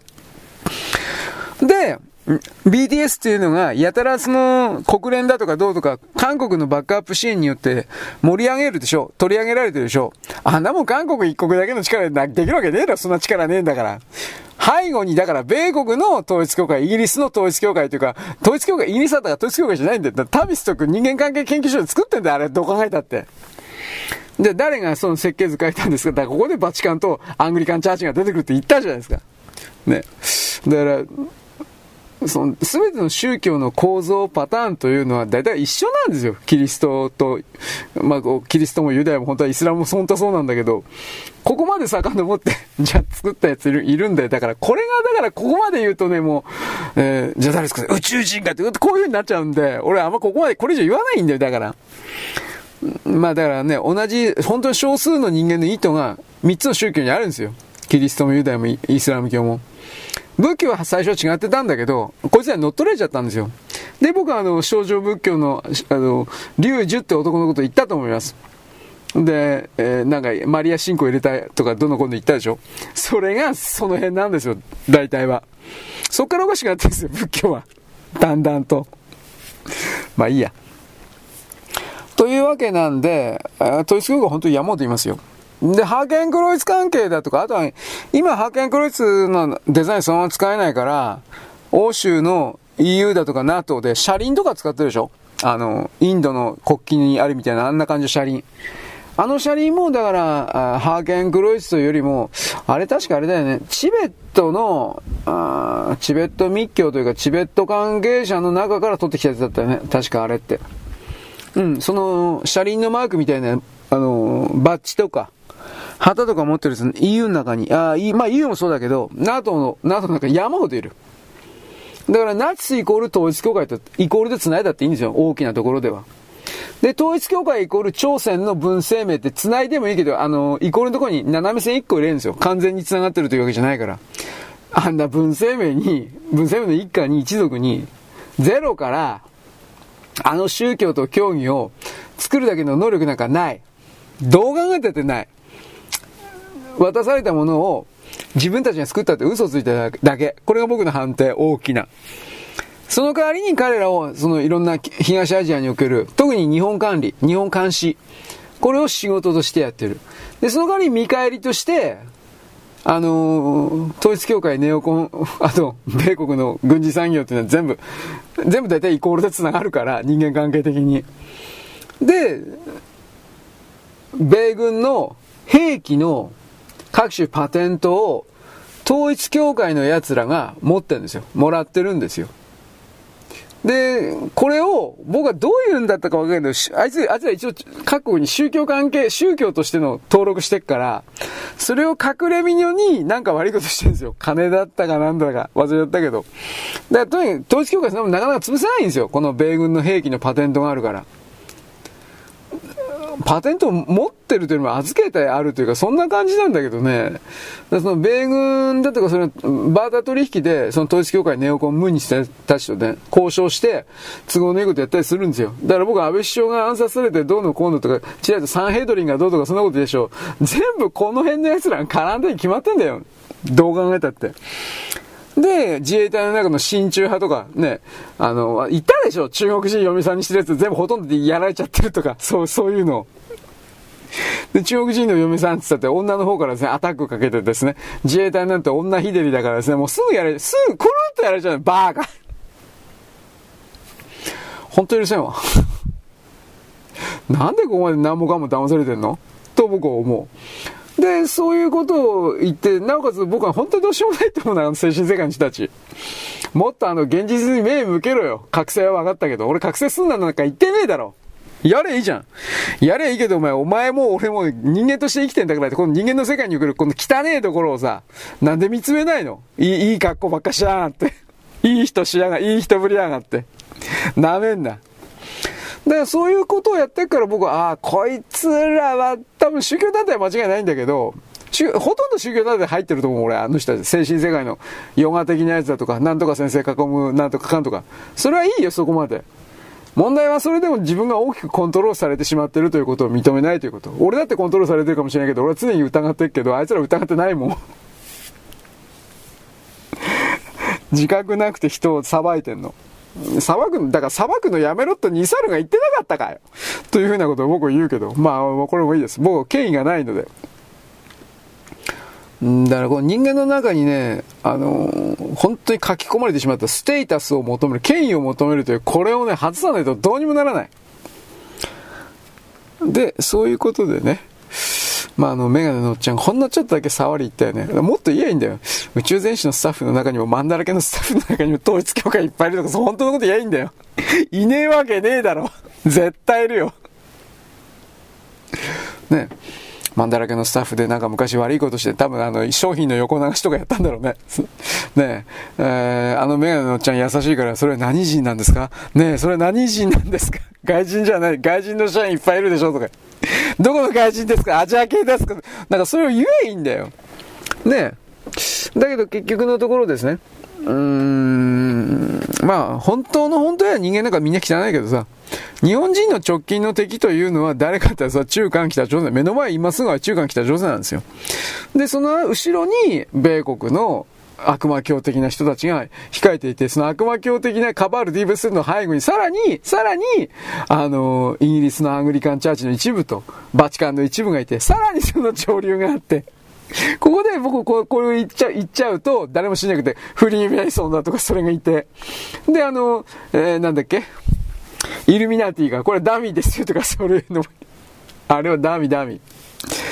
だから、あのー、ずっとそれでね、頂点に登っていくとね、たった4人しかのいないんだよ。で、その4人のうち1人も死んでんじゃねえかと疑ってんだけど、たった4人の全部女なんですよ。だから俺女怖いとか言って言ったでしょ、女怖いよ。だから、たった4人の女によって、今でも肉体にいると思うけど、この地球人類というのは めちゃくちゃにコントロールされてるんですよ。ただその女というのも仲間同士の中で今便宜上頂点になってるけど、その 周りの仲間で仲間割れをしてるので、ね、入れ替わったりしてるみたいだけどわかんない俺。そこまで言ったら。で、それらの一人がどうやらスイスにいるんだよとかそういう話もしたと思います。ね、な、スイスにな、なんだっけ？えー、っと、なんか加速器あるんでしょ？ヨーロッパのシンクロトロンかサイクロトロンか、セレンか。で、そのセレンを、あのー、アニメ化した、なんだっけ、あの、ゲーム会社？アニメ会社？あれ怪しいよねとかそういう話をしたんですよ。だけど、あの社長は別に統一協会とかと関係ねえような気するけど、多分関係ないと思うけどね。日本の中にね、そういうアイコンがね、時々計算されて出てくるんですよ。どう見たって。おかしな。そんなもん日本人なんかセレンなんて 誰も、誰も興味ないんですよ。あれ、あれですよ。シュタインズゲートの話です。世界線を変えるだとか未来を変えるとかなんかそう、そういうやつ。だからどっちの側が、あのー、前もって、そういうこれから起きることを知らせているのかどうかは僕にはわからない。悪の側の方が、悪ね、まあ滅ぼす側の方が言ってんのか、生き延びさせる側の方が伝えてるのか、これはわからんから。まあいいです。どこまで行けばいいかな。まあそこいら中にですね、えー、そういうスパイがいますよと。このスパイ、奪い取るやつ。本当に心の底腐ってるやつ、取ることしか考えてない奴らが地球上に、日本の中にもいっぱいいて、ここだけは大丈夫だと思ってたこの精神世界のところに、当然山ほどいて、で、それは認めたくないんですよ。あああいう人たちは。なんでかって言ったら、社会に阻害されて、社会の競争に負けてというか、社会の競争が逃げてきて、立ち向かわなくて、勉強しなくて、会社にもろくにいいの入れなくて、入ったとしても、大体あの、いじめられて、使いっぱされて、奴隷みたいな感じになってて、で、最後の最後の逃げ場が精神世界のところなんだけど、その精神世界のところは彼らにとってはサンクチャーリーなんですよ。聖域なんですよ。あ、あ、えっと、アジールでもいいですね。一時避難所。だからそういうところには汚いとこものはないんですよ。彼の彼の内面には。だけど地面はゴミだらけなんですよ。どこも一緒なんだよ、そんなもん人間の世界だから。で、自分の立ってるところが綺麗なところで自分はその綺麗なところに逃げ込んだ他の奴は誰も気づいていない特別な場所に、えー、最初に見つけた特別な人間なんですよ。だからあいつら本当にだからやたらステータスをですね、時々のね、出してるっていうことを、あれ認めないからやめろというかさ、ね、なんか非公開情報がとか、なんかと、たまに言ってるでしょ？誰がそんなこと聞いたんだよ？誰がそんなこと言えって言ったの？ね？お母さんとかお父さんに命令されたの？ね？おっちゃんに言ってみ？なんかな、なんかまあね、悩んでることあんの？かっこいいこと言ってっけどお前らは権威の奴隷かいと。俺本当にね、愕然としたわ。そういうのがなんか何？あの宇宙全史の掲示板の子さんとかにいるんだよ。な、何人も？だからなんだっつんだよ。その非公開情報だとかなんとか思ってたら偉いんか？偉いってなんだよ俺の目の前出せよ。なんかね、俺バームクーヘン食うバームクーヘンみたいな形のもん出せよ。出せないならでかい面すんな。本当そう思う、俺、俺。で、このことで、このことの関連で僕は君、君にね、君、いや、あなた女でもいいですよ。君にね、あの、権威のですね、最初の、どこで崩れたかと、ね、天動説と地動説のこと言ったでしょ？あれね、あのエピソードですよ。西洋ではあんまり言っちゃいけないことになってるんですよ。西洋ではね、教会の権威が壊れたことになってるけど、やっぱりそれ信じてるやついるんだよ。バカじゃねえの。だから僕たちはね、僕はね、あなたは否定するかもしれないけどね、お、あのー、織田信長さんのこと僕言うでしょう。ね、アッキー羅刹だった。な、本当は全然能力ない人だったって話もあるけど。我々があの、彼が残した太田牛一の新庄講義のですね、あれをね、深く読みすぎててですね、きっとこの人は革命児だったんだ。だそれ課題、課題評価だって、そう、最近はなんか課題評価、俺たちの考え方間違ってた、そういう説も結構出てんだけど、しかしですね、結果として結果として結果として、ノブが、おもうノブだから真歌だから、ノブが、比叡山を皆殺しにしてくれなかったら、僕たちの日本はイランみたいな国になってたよ。本気で。イランわかるでしょ？なんか、てっぺんにハメネイさんだったっけ？なんかいて、ほんで、本柄本柄となんか難しいこと言ってっけどさ、王でもなく、大統領、つまり入れ札の代表者でもなく、血統から血筋からなるような王でもなく、君主ですね。なく、宗教の解釈権を自分たちが勝手に独占してやれるんだと言っている人たちが、えー、神の王、摂政、まあ何でもいいや、えー、まあ神の代理人を気取って、まあ教皇とかと一緒ですよね。で、私に従いなさいとか、そんな国になってましたよ。あのー、日本が、比叡山から逃げてた蓮女だったっけ？蓮女か剣女だったか忘れちゃったけど、なんだっけ？紫のホスだったっけ？黄色のホスだったっけ？なんか、だから、坊主の格好のね、着物に色ついてっから、だからどこだっつんだよ、お前。なんか紫色か黄色だったか忘れちゃったけど、なんか偉いんだって。ね。そういう格好をコスプレしたやつが、この令和の現代でもですね、なんか、法話とか訓話とかするんですよ。ヘドでそうになるよ、俺。はっきり言って。で、同様に僕は昨日だったか一昨日だったか、地方欄は僕はヤフー見てるって言ったでしょ。石川県のね、あの、新聞見たんだけど、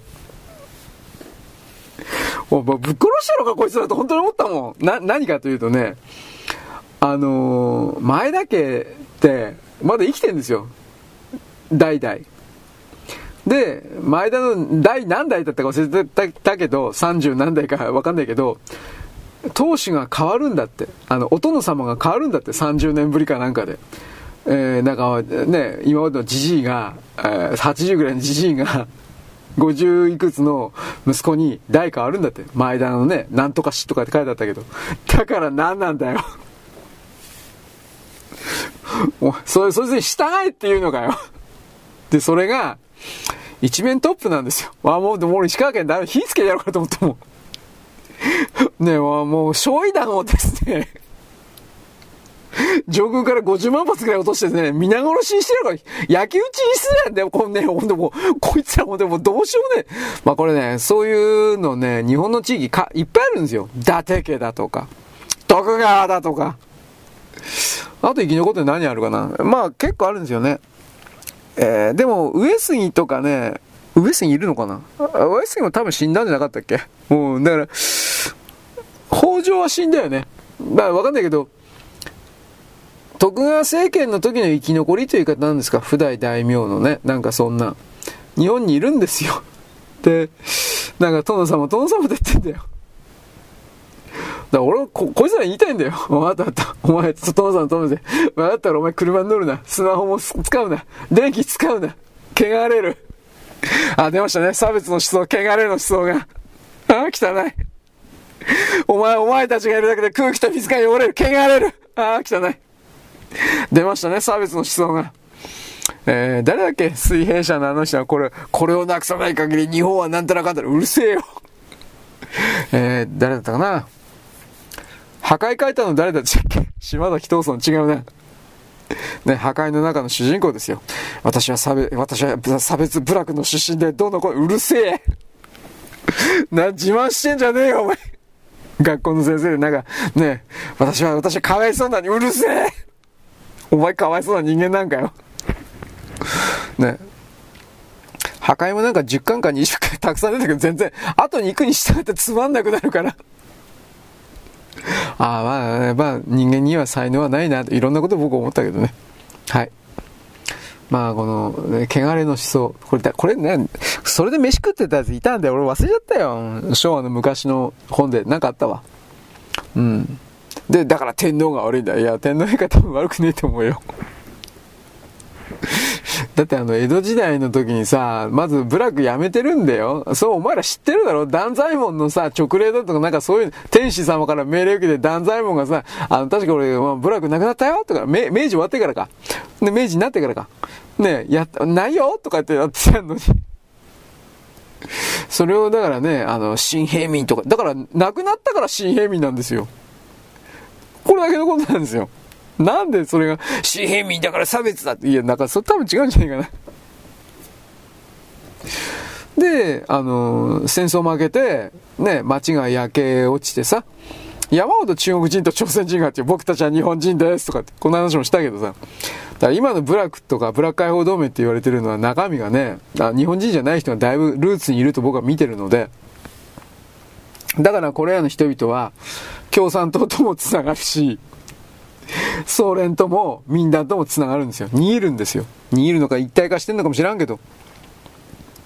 そして日本人の僕たちが知らなくてはいけないのは、結局これらの後ろには韓国政府とか北朝鮮政府がいるんですよ。韓国政府のが多分ね、ひどいんですよ。北朝鮮よりも。で、韓国政府って今言ったけど、韓国政府というのは中国の飛び地というか、中国の、中国が作った、まあ、うん、謀略装置、うん。古代の朝鮮半島と日本のつながり見たら、あそこは、朝鮮人なんて、朝鮮人の国でもなんじゃない？あれは中国が、ね、あの、い、一泊して休むような場所として、基地作っただけの場所。そこの周りに、あの、朝鮮人と称する人間が勝手に村集落を作って、で、いつの間にかこれ私たちの国だ。そんなことあるかい。だから僕はですね、あなたにですね、まあ、東洋史学だったかなんだかそういう、あんまり読んでる人いないけど、そういう本を一つか二つか読めばですね、えー、ほんの少しはですね、なんかね、あいつらの言ってることが100%全部嘘だってこときっとわかると思うよと。俺これ何回も言ってると思うけど、だからね、朝鮮半島ね、南北分断で上下に見るように、僕たちは洗脳誘導されてるけど違う違う違うんですよ。韓国という地域、38歳の地域と、黄海、黄色い海を通じて中国と繋がってるんですよ。で、もっと言えば、あの、黄海という海の陸地と海の海岸線沿いを、陸地を見ながら、当時の中国の商船は大体は安全な航路として陸地を見ながら陸伝いに朝鮮半島の韓国のところに渡ってきて、で、その韓国のところに中国人が作った都市がいっぱいあるんですよ。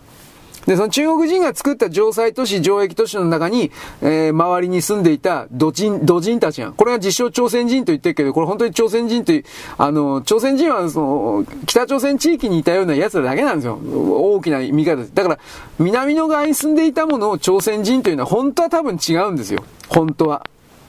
だから北朝鮮の連中というのは、あいつらは我々の同胞ではない。こう、金賞にしかなかった時言ってんだよ、お前。だでも、あいつらもね、北朝鮮にしたって原則ないから、どうせ嘘なんだよ。ただし、あの、韓国の地域に流れてきた人間っていうのはおそらくは、渤海よりもさらにあっち側の人間だろうなと。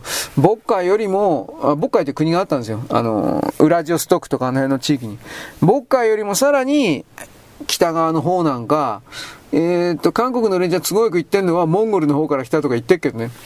でも多分、ボッカよりの上のロシア側のシベリア、ツングースですか？あの辺におけるエスキモーみたいなやつでエベンキってやつがいたんですよ。エベンキ民族っていうかエベンキ族っていうやつが、インディアみたいなやつが変なトーテンボールみたいな中立ててたはずだけど。おそらくそれじゃないかと言われてるけど、韓国でこのエベンキっていう名前確か出してダメなんですよ。確かそうだったはずなんですよ。だからね、みんな都合の悪いこと隠すんですよ。うん、日本の建国であるとか、どっから人間が入ってきたとか、そんなもん全部隠すんですよ。まあ、だからね、あの、勝者が勝手に歴史作るから、蘇我氏が物部氏をぶっ殺してしまったから、物部氏が持っていた本当の日本の歴史の歴史書というものは燃えちゃってなくなってんですよ。あれ、コピーとか作ってくれてよかったよね。そういう本があるというのは、あるということは分かってるんですよ。あの、物部さんが持っていた、なんだっけ、寝台日本記だったから、まあ名前忘れたけど、そういうものはちゃんと書いてたんですよ。で、一応物部さんというのは、えー、なんだっけ、あの、神様がなんか、え天孫降臨か。天孫降臨の時に一緒に来た人。という設定。天孫五輪さんって別に本当に神様がなんか棒棒をさ、海底になんかゴロゴロとか転がしたら、小野五島だったっけなも本当のわけねえだろ、お前。まあ、どっかから海を船で渡ってきた人たちなんですよ。おそらくはね。物部さんとその一族というのは。で、それらの人々が口伝で、昔は口伝が、口、口伝え、口伝で、代々それ伝えてたから、そいつを紙切れに書いたんですよ。でも漢文だったのは間違いないと思うけど。そういうものを持ってたんだけど、それを発表されると、うまく、蘇我は困るんですよ。あいつは中国人なんだから。ただ今最近の説では、あのー、蘇我氏というものが最近、最初に出てきたところの、単なる豪族だったんで、それが中国かぶれだったんじゃないかという説もあって、これは俺わからん。でも多分、純粋に朝鮮半島の朝鮮人というのも多分中国人だっただろうなと思う。彼が、あのー、求めたようないろんな政治的政策運動は中国、当時の、当時の中国の様々なものであり、中国の残酷な考え方。言うこと聞かない。一家全員殺せ。こ、こんな、こんなの。当時の日本にはそんなのなかった。全部中国、朝鮮から持ち込まれてる。儒教権益というものの考え方から持ち込まれてる。だから俺は儒教権益、儒教と言われているものは途中でこれ孔子が、根髄が孔子ですね。最初に言っていたものを途中で大きく変えたから、めちゃくちゃ変えたから、孔子の主張していることと全く違うものになっていくから、ね、孔子は別に人を支配することなんか言ってないんだけど、でも途中でなんか変な、あのね、孔子はね、宮廷で、中国の宮廷で、なんかどっかから新しい色で黄色だったかな。黄色の着物が最近出てきたけど、こんな黄色の着物着ていたら、宮廷というか皇帝の宮殿の中での秩序が、えっ、ー、とね、狂うからよよろしからん、いかん、けしからんみたいなことを言っていたという文章は残ってるけど、それも後からどうせ捏造されてるんじゃないかなと思う。あの人の思想は多分違うん、そんなんじゃないんじゃないかと思うんだけど、あのね、中国人とか朝鮮人もアメリカ人ですらそうだし、ヨーロッパもそうだけど、未来の時点で過去にさば、遡って公文書とか歴史を勝手に書き換えるんだよ、あいつら本当に。だから、あいつらから出てくる公文書とか、紙切りに書いた文字だとか、ね、何も信用、本当に、本当にね、何も信用ならんのよ、はっきり言って。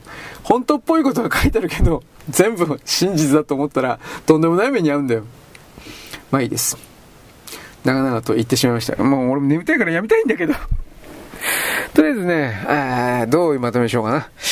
まあ、あの、精神世界の人たちのね、宇宙全史とかなんかいるけど、きっとね、きっとね、わかんないけどね、僕は勝手に言ってるけどね、言ってるけどね、創価学会とね、幸福の科学とね、立正厚生会とね、えっ、ー、とね、オウム、オウム真理教とね、あ、オウム真理教はね、多分統一教会によって本当に内部から変えられたと思うよ。これは僕ガチだと思ってるので。うん。あのー、急激に組織が大きくなった時に、在日が山ほど入り込んできたんですよ。確か。オウム真理教の中に、新規会員患者で。で、それらが自分の持っている財産の全てかな、オウムに寄付するみたいな動きがあったんだけど、これは統一教会のやり方ですよ。はっきり言うけど。だから僕はそれと同じようなもんで、山岸会のことも言ったでしょ。あれも、財産の全部を寄進するとかそんな構造になってるけど、山岸も入り込まれてんじゃないかな。今はなんか山岸は多分力だいぶないっていう話だけど、そういうのがね、山ほど、だからね、日本人を奴隷として、古代から中国人や朝鮮人は本当にそんなこと考えてたんですよ。もちろん、下々じゃないですよ。支配層という言い方をしましょうか。で、こいつらが、なんだっけ、鬼門遁甲、なんだ、なんちゅうことだったかな。怪しげな占いをして、人々を惑わすということ、本当にそれを体現したようなやつなんで、僕は朝鮮半島におけるシャーマン文化とか言ったけど、だんだん、騙し文化。ね、ね、占いのババばっかり住んでるような村の話したけど、あんなもん全部嘘ついて決まってんじゃん、お前。という話をしたし、中国にもそういうのあるんですよ。で、そういう、うなんか、あいつら本当に今でも呪いとか信じてたしさ、公文書であるとかそういうのに、そういう呪いのね、文字入れとか、あの、みずほ銀行のみずほにハングルが隠隠されていて、我が同胞って書いてあるって、その話をしたでしょ。そんなのが日本の都市部には山ほどあるというのだとか、東京の都市開発であるとか、各都市の都市開発、航空写真で見たら、ハングルだとか、ハングルに関連する、韓国、朝鮮に関連するような、何らかの呪いの関連するようなアイコンが、道路の形で隠されているだとか、これはアメリカもよくやりますね、こういうの。アメリカにもありますね、それは。で、その都市計画をやったやつは誰だったのか、実際の工事やったやつは誰だったのか、朝鮮系いっぱいいたので、そういう話をしたと思うんですよ。だから、あの、いい人でいて、まあ、覚醒でもなんでもいいけどさ、なんで疑わねえの？いい人でいたいの？で、なんか、ね、終身買い、終身買いして、なんか、今更というか、ね、あの、権力者共同防御の陰謀論ですか？やったら、ああ、これ何年前にこんなひどいこと、こんな恐ろしいことが言ってる。バカ野郎。もっと早くやれ。今更そんなこと言うなよ、お前。だからツイッターの SNS とかそういうことを含めて統一教会であるとか中国共産党であるとかさ、山ほど偽情報あるって何度も言ってんじゃん。これかも言うけどさ。だから、そういうのをさ、あ、これとこれ大体嘘みたいな形のいろいろを多くの人に伝えないとダメだっていうことで僕は伝える、伝えるって言ってんだよ。ね人さばいて、俺、俺、俺さばいてばっかりいるな。だけど、なんかね、そんなことやった暇もないはずなんだけどね。と僕は思うんです。いつもね。まあいいです。そんなとこでいいでしょうか。眠てよ、もう。め、バカバカしい。というわけです。よろしく。ごきげんよう。現在は2023年10月3日のですね、火曜日であります。まずあの、ナゴルノカラバフ、あの、アゼルバイジャンとアルメニア、うんぬんかんぬん30年間も揉めてましたが、アゼルバイジャンがあの、アルメニア関係勢力を追い出して戦争というかその状態は終わりました。つまりあの、アゼルバイジャンからすれば自分の国の中に勝手にですね、アルメニア人の国を作られてしまっていたという状態から脱したということです。これは全く同じ構造がですね、ヨーロッパにいます。コソボです。セルビアの中のコソボ、岐阜県ほどの大きさしかありません。この岐阜県は100万人もいなかったと思うけど、岐阜県ほど人口が100万人もいなかったと思うけど、岐阜県ほどの大きさしかいないコソボが無理やりに独立させられました。しかし、あのー、このコソボを国だと認めている、えー、他の国家はほとんどありません。で、ロシアとか中国はコソボを国だと認めておりません。コソボを無理やりに認めてるのはアメリカを中心とした欧米各国いくつかです。で、これはあの、なんでかって言ったらコソボの地域に資源があります。確かレアメタル関係を含めたような資源があるんで、これを泥棒したいということであります。で、コソボはですね、えー、っと、無理やりに独立させられて、その上で、えー、っとね、通貨もいきなり NATO に入れてもらあ、NATO、EU に入れてもらえて、で、なおかつ通貨もいきなりユーロになってます。こんなことあり得るわけありません。だからまあこう、コソボという場所とですね、レアメタルのことで、結局ですね、えー、欧米の世界の支配者層が、えー、それを求めた。で、コソボという町というのは、あのー、なんだったかな、昔あの人口比率がですね、全然違ってたんだけど、今はっきりアルバニア人の間にになってます。アルバニア。え地図見てください。アルバニアとっていうのはね、えー、っと、今、アルメニア、アルバニアの紛争のことを見て確か繋がってたかな？まあ、出稼ぎ関係なんですけど、とりあえずコソボの国と称してるけど、産業がないので、さっき言ったレアメタル云々にしたところでですね、えー、なんというかな、開発できていないと、あともう一つなんかパイプラインを通すための重要な場所じゃなかったかな、コソボって。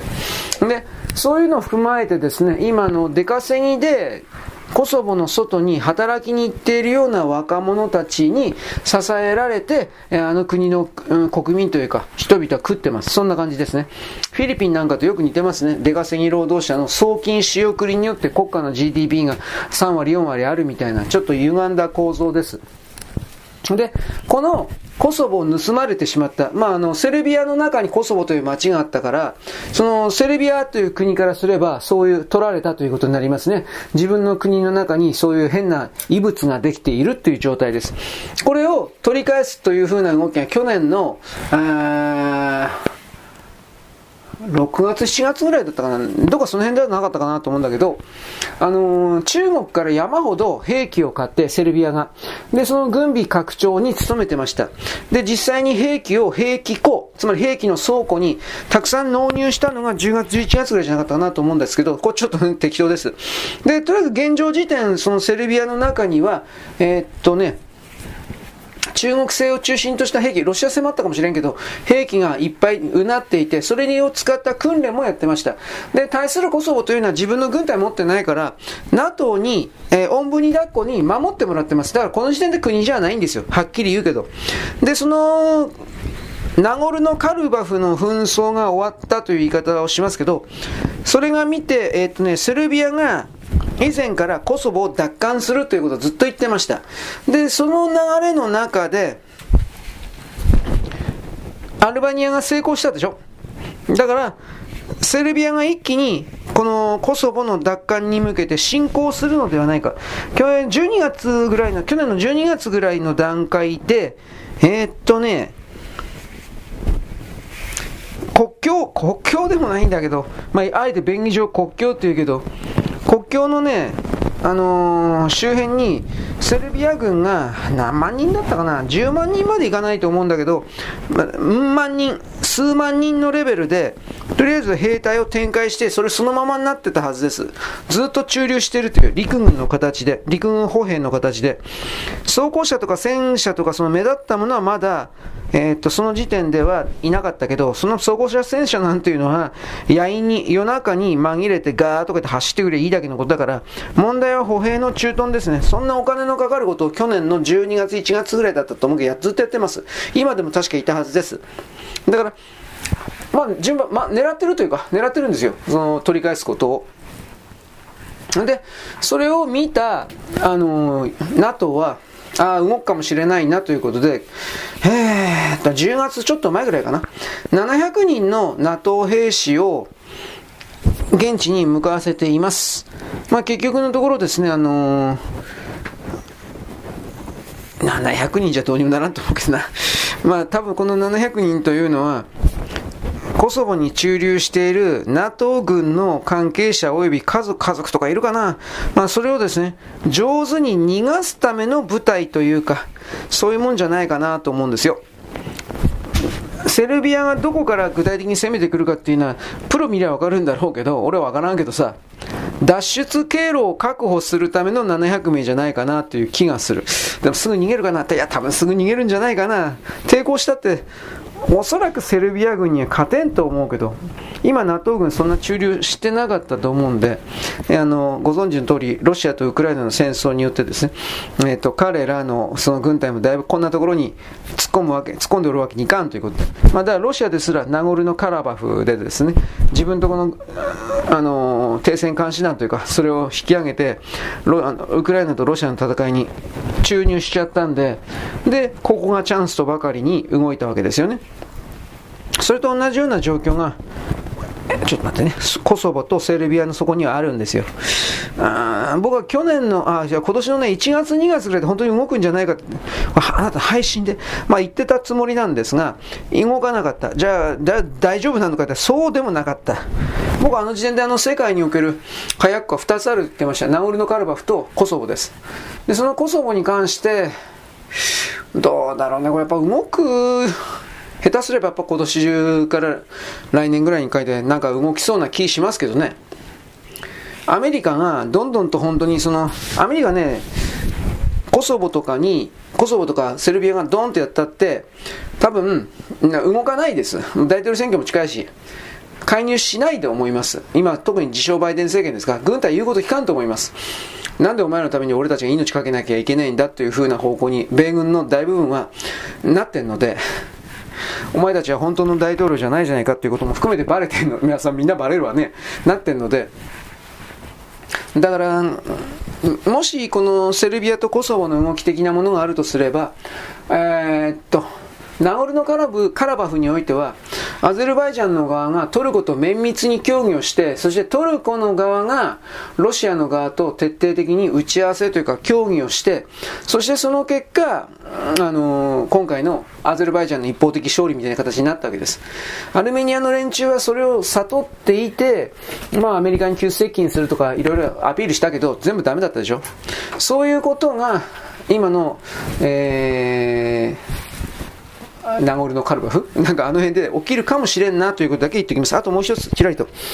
えー、っとね、ラピダスっていうのは IBM と組んで、なんか、2ナノ、1、2の2、2ナノメートル、セカンド、2ナノメートルの細い回路幅の、えー、っと、半導体を2024年中ぐらいか、これに出すとか出さないとか。で、私、あの、昨日か訪れてか、それ言って、それ言って、スプートニックショックが半導体の世界に来て、派遣が全部変わるみたいなこと言ったでしょ。それは事実なんですが、現状時点、あのー、半導体において、えー、っと、一番細い回路が3 3です。3ナノメーター。これは TSMC とサムスンだけが作ってます。だからサムスンのやつはうさんくさい。量産できてない、まともに。あのー、しかもメモリだけで知ったはずです。うん。で、TSMC のやつは、いわゆる複雑回路なんですが、19日にサンノゼでですね、あのー、インテルの、まあ、内覧会がありました。基調講演というか、ありました。で、あのー、インテルはゲルシンガーっていう最高経営責任者なんですが、あパット、パットゲルシンガーっていうやつなんですが、これを来年の前半には、2ナノ相当の半導体を量産準備が整うというのはインテルです。で、量産準備が整って25年には大量生産につながる、できますって言いました。だから、これ自自社の中でやるのかどうかその辺はようわからんけど、えー、っと、もしこれが本当になれば、多分本当だと思います。あの、インテルはそこ、そんなこと嘘ついたら、あのね、お金来なくなるから、インテルはイスラエルの企業ですよね。だから、大量生産。だこれになると、ラピダスがどうのこうのってのは2週遅れ、3週遅れのままずっと続きます。で、とりあえずその時に19日にですね、2ナノだ、セカンド、2ナノだけではなくて、その、それも幅の狭い1.8ナノの開発もしていると言いました。インテルは現在7ナノの半導体を大量生産をしております。で、4ナノもちょっとだけ作ってます。4ナノ。だから3とかは作ってません。これをいきなり2と1.8にするって言ってるんです。で、これどうなるのか。TSMC は米国に工場を作るとか言ってるけど、多額補助金出すとか言ってるけど、アリゾナの工場で3ナノのやつを作るんですが、地元のアリゾナにおいて雇用問題がありました。反対運動が出たんで、反対運動出たところで、TSMC は2ナノのセカンドのやつは台湾で生産すると路線変更しました。で、なおかつ、今1.8と言いました。1.8どころ TSMC は1.4。1.4ナノの研究開発は台湾の研究室で行うとやりました。で、こんな状況の中で日本政府は熊本に TSCM を誘致したんですが、これは28ナノの大量生産です。まあ日本ははっきり言って半導体関連におけるノウハウ全然ないから28ナノでも最初これやらないといけない。で、一応28なのは、えー、っとね、電気自動車とかスマホとか電化製品、これらに使えます。大量に需要が見込まれ、家電製品には28ナノとか14ナノというのは大量に必要です。だから、あのー、周回遅れですね、最先端ではありません。ラピダスに関しても北海道の千歳の工場の建設が始まったばっかりです。一応27年に稼働予定ではありますが、ラピダスの首脳陣は通ナの半導体を目指すと、これ言いましたね。言ったけど、27年に稼働予定で、その稼働予定までに24年、25年、26年の間に、通ナの半導体の、えー、実験室レベルでの研究開発及び少数の、えー、なんだろうね、モデル品を作るみたいな形を言うわけですが、インテルがこれ逆襲した形になってますから、インテルが1.8ナノとかになったら、まとしは競争の状況が大きく変わるということです。インテルが1.8ナノを作るということは、TSMC の1.4ナノというものは、前倒しでなんか発表されるとかね、研究開発進めるとなんかあると思います。で、この TSMC とかいうのにもちろん中国共産党が中国が本国が絡んでおります。あの、だから、中国に対する半導体の封じ込め競争的なものが TSMC かサムスンから、サムスンからもうサムスンと SK エレクトロニクスうんぬんからもう漏れてるんで、サムスンも裏切ってるので、だからそういうことを含めてですね、いろんな勢力変動が起きる可能性が高いということを言います。だから日本はですね、必死になって、これをあの追いついていかないといけない。はっきり言います。だから、今この瞬間、そしてこれからの10年の、20年も先かもしれないけど、あのー人類が飯を食っていく今んとこ既存の科学技術における最後のフロンティアは半導体なんです。うん。で、次は食料とかエネルギーの問題によっては水の確保とか食料の確保とかそっちの方に行くんだけど、えー、生産物資、工業物資、えー、ファクトリー、えー、なんだっけ、戻れたよ。あの、工業物資、工業生産によっては半導体なんです。今んとこは。あの、新たな、あの、科学発見ないから。ね、蓄電池だとかなんかいろいろやったけど、蓄電池は全全固体電池とかなんかいろいろあるけど、全固体電池1個あったところで製品は作れません。その製品というものがあったところで、それを制御する装置が一番大事です。で、結局半導体なんです。で、あとはその後で今後10年の中でですね、電気の送信であるが、えー、今電線とか使って電気送信してるでしょ？あれを無線送信にする電気を、電力を、電気を、巨大電力、電力を無線で送信するというふうなことも、これ本当はテスラ作ってんだよ。ニコラ、ニコラテスラ作ってるけど、隠してるけど、こいつをバレない形で、私たちは発明したんですよ。というふうな形で、例によってアメリカの勢力はですね、こいつを発表して、えー、実際にインフラとしてやっていくかどうかということ、これも隠れてるんですが、うん、あえて言うのはその、無線で電気を送るということ。あとは超高高度における飛行度、飛行機というかロケ、飛行機とロケットの合いの子みたいなやつが、ビョンビョンビョンとかで世界中飛び回るということ。で、あとはニコラ・テスラじゃなくて、あの、イーロン・マスクさんがやってるんですね。トンネル掘ってトンネルの中を真空まで行かないけれども、低気圧状態にして、その低気圧状態の中の超高速弾丸列車。こっちの方が早いかもしれない。なんでかって言ったら、これはもう米国にあるからです。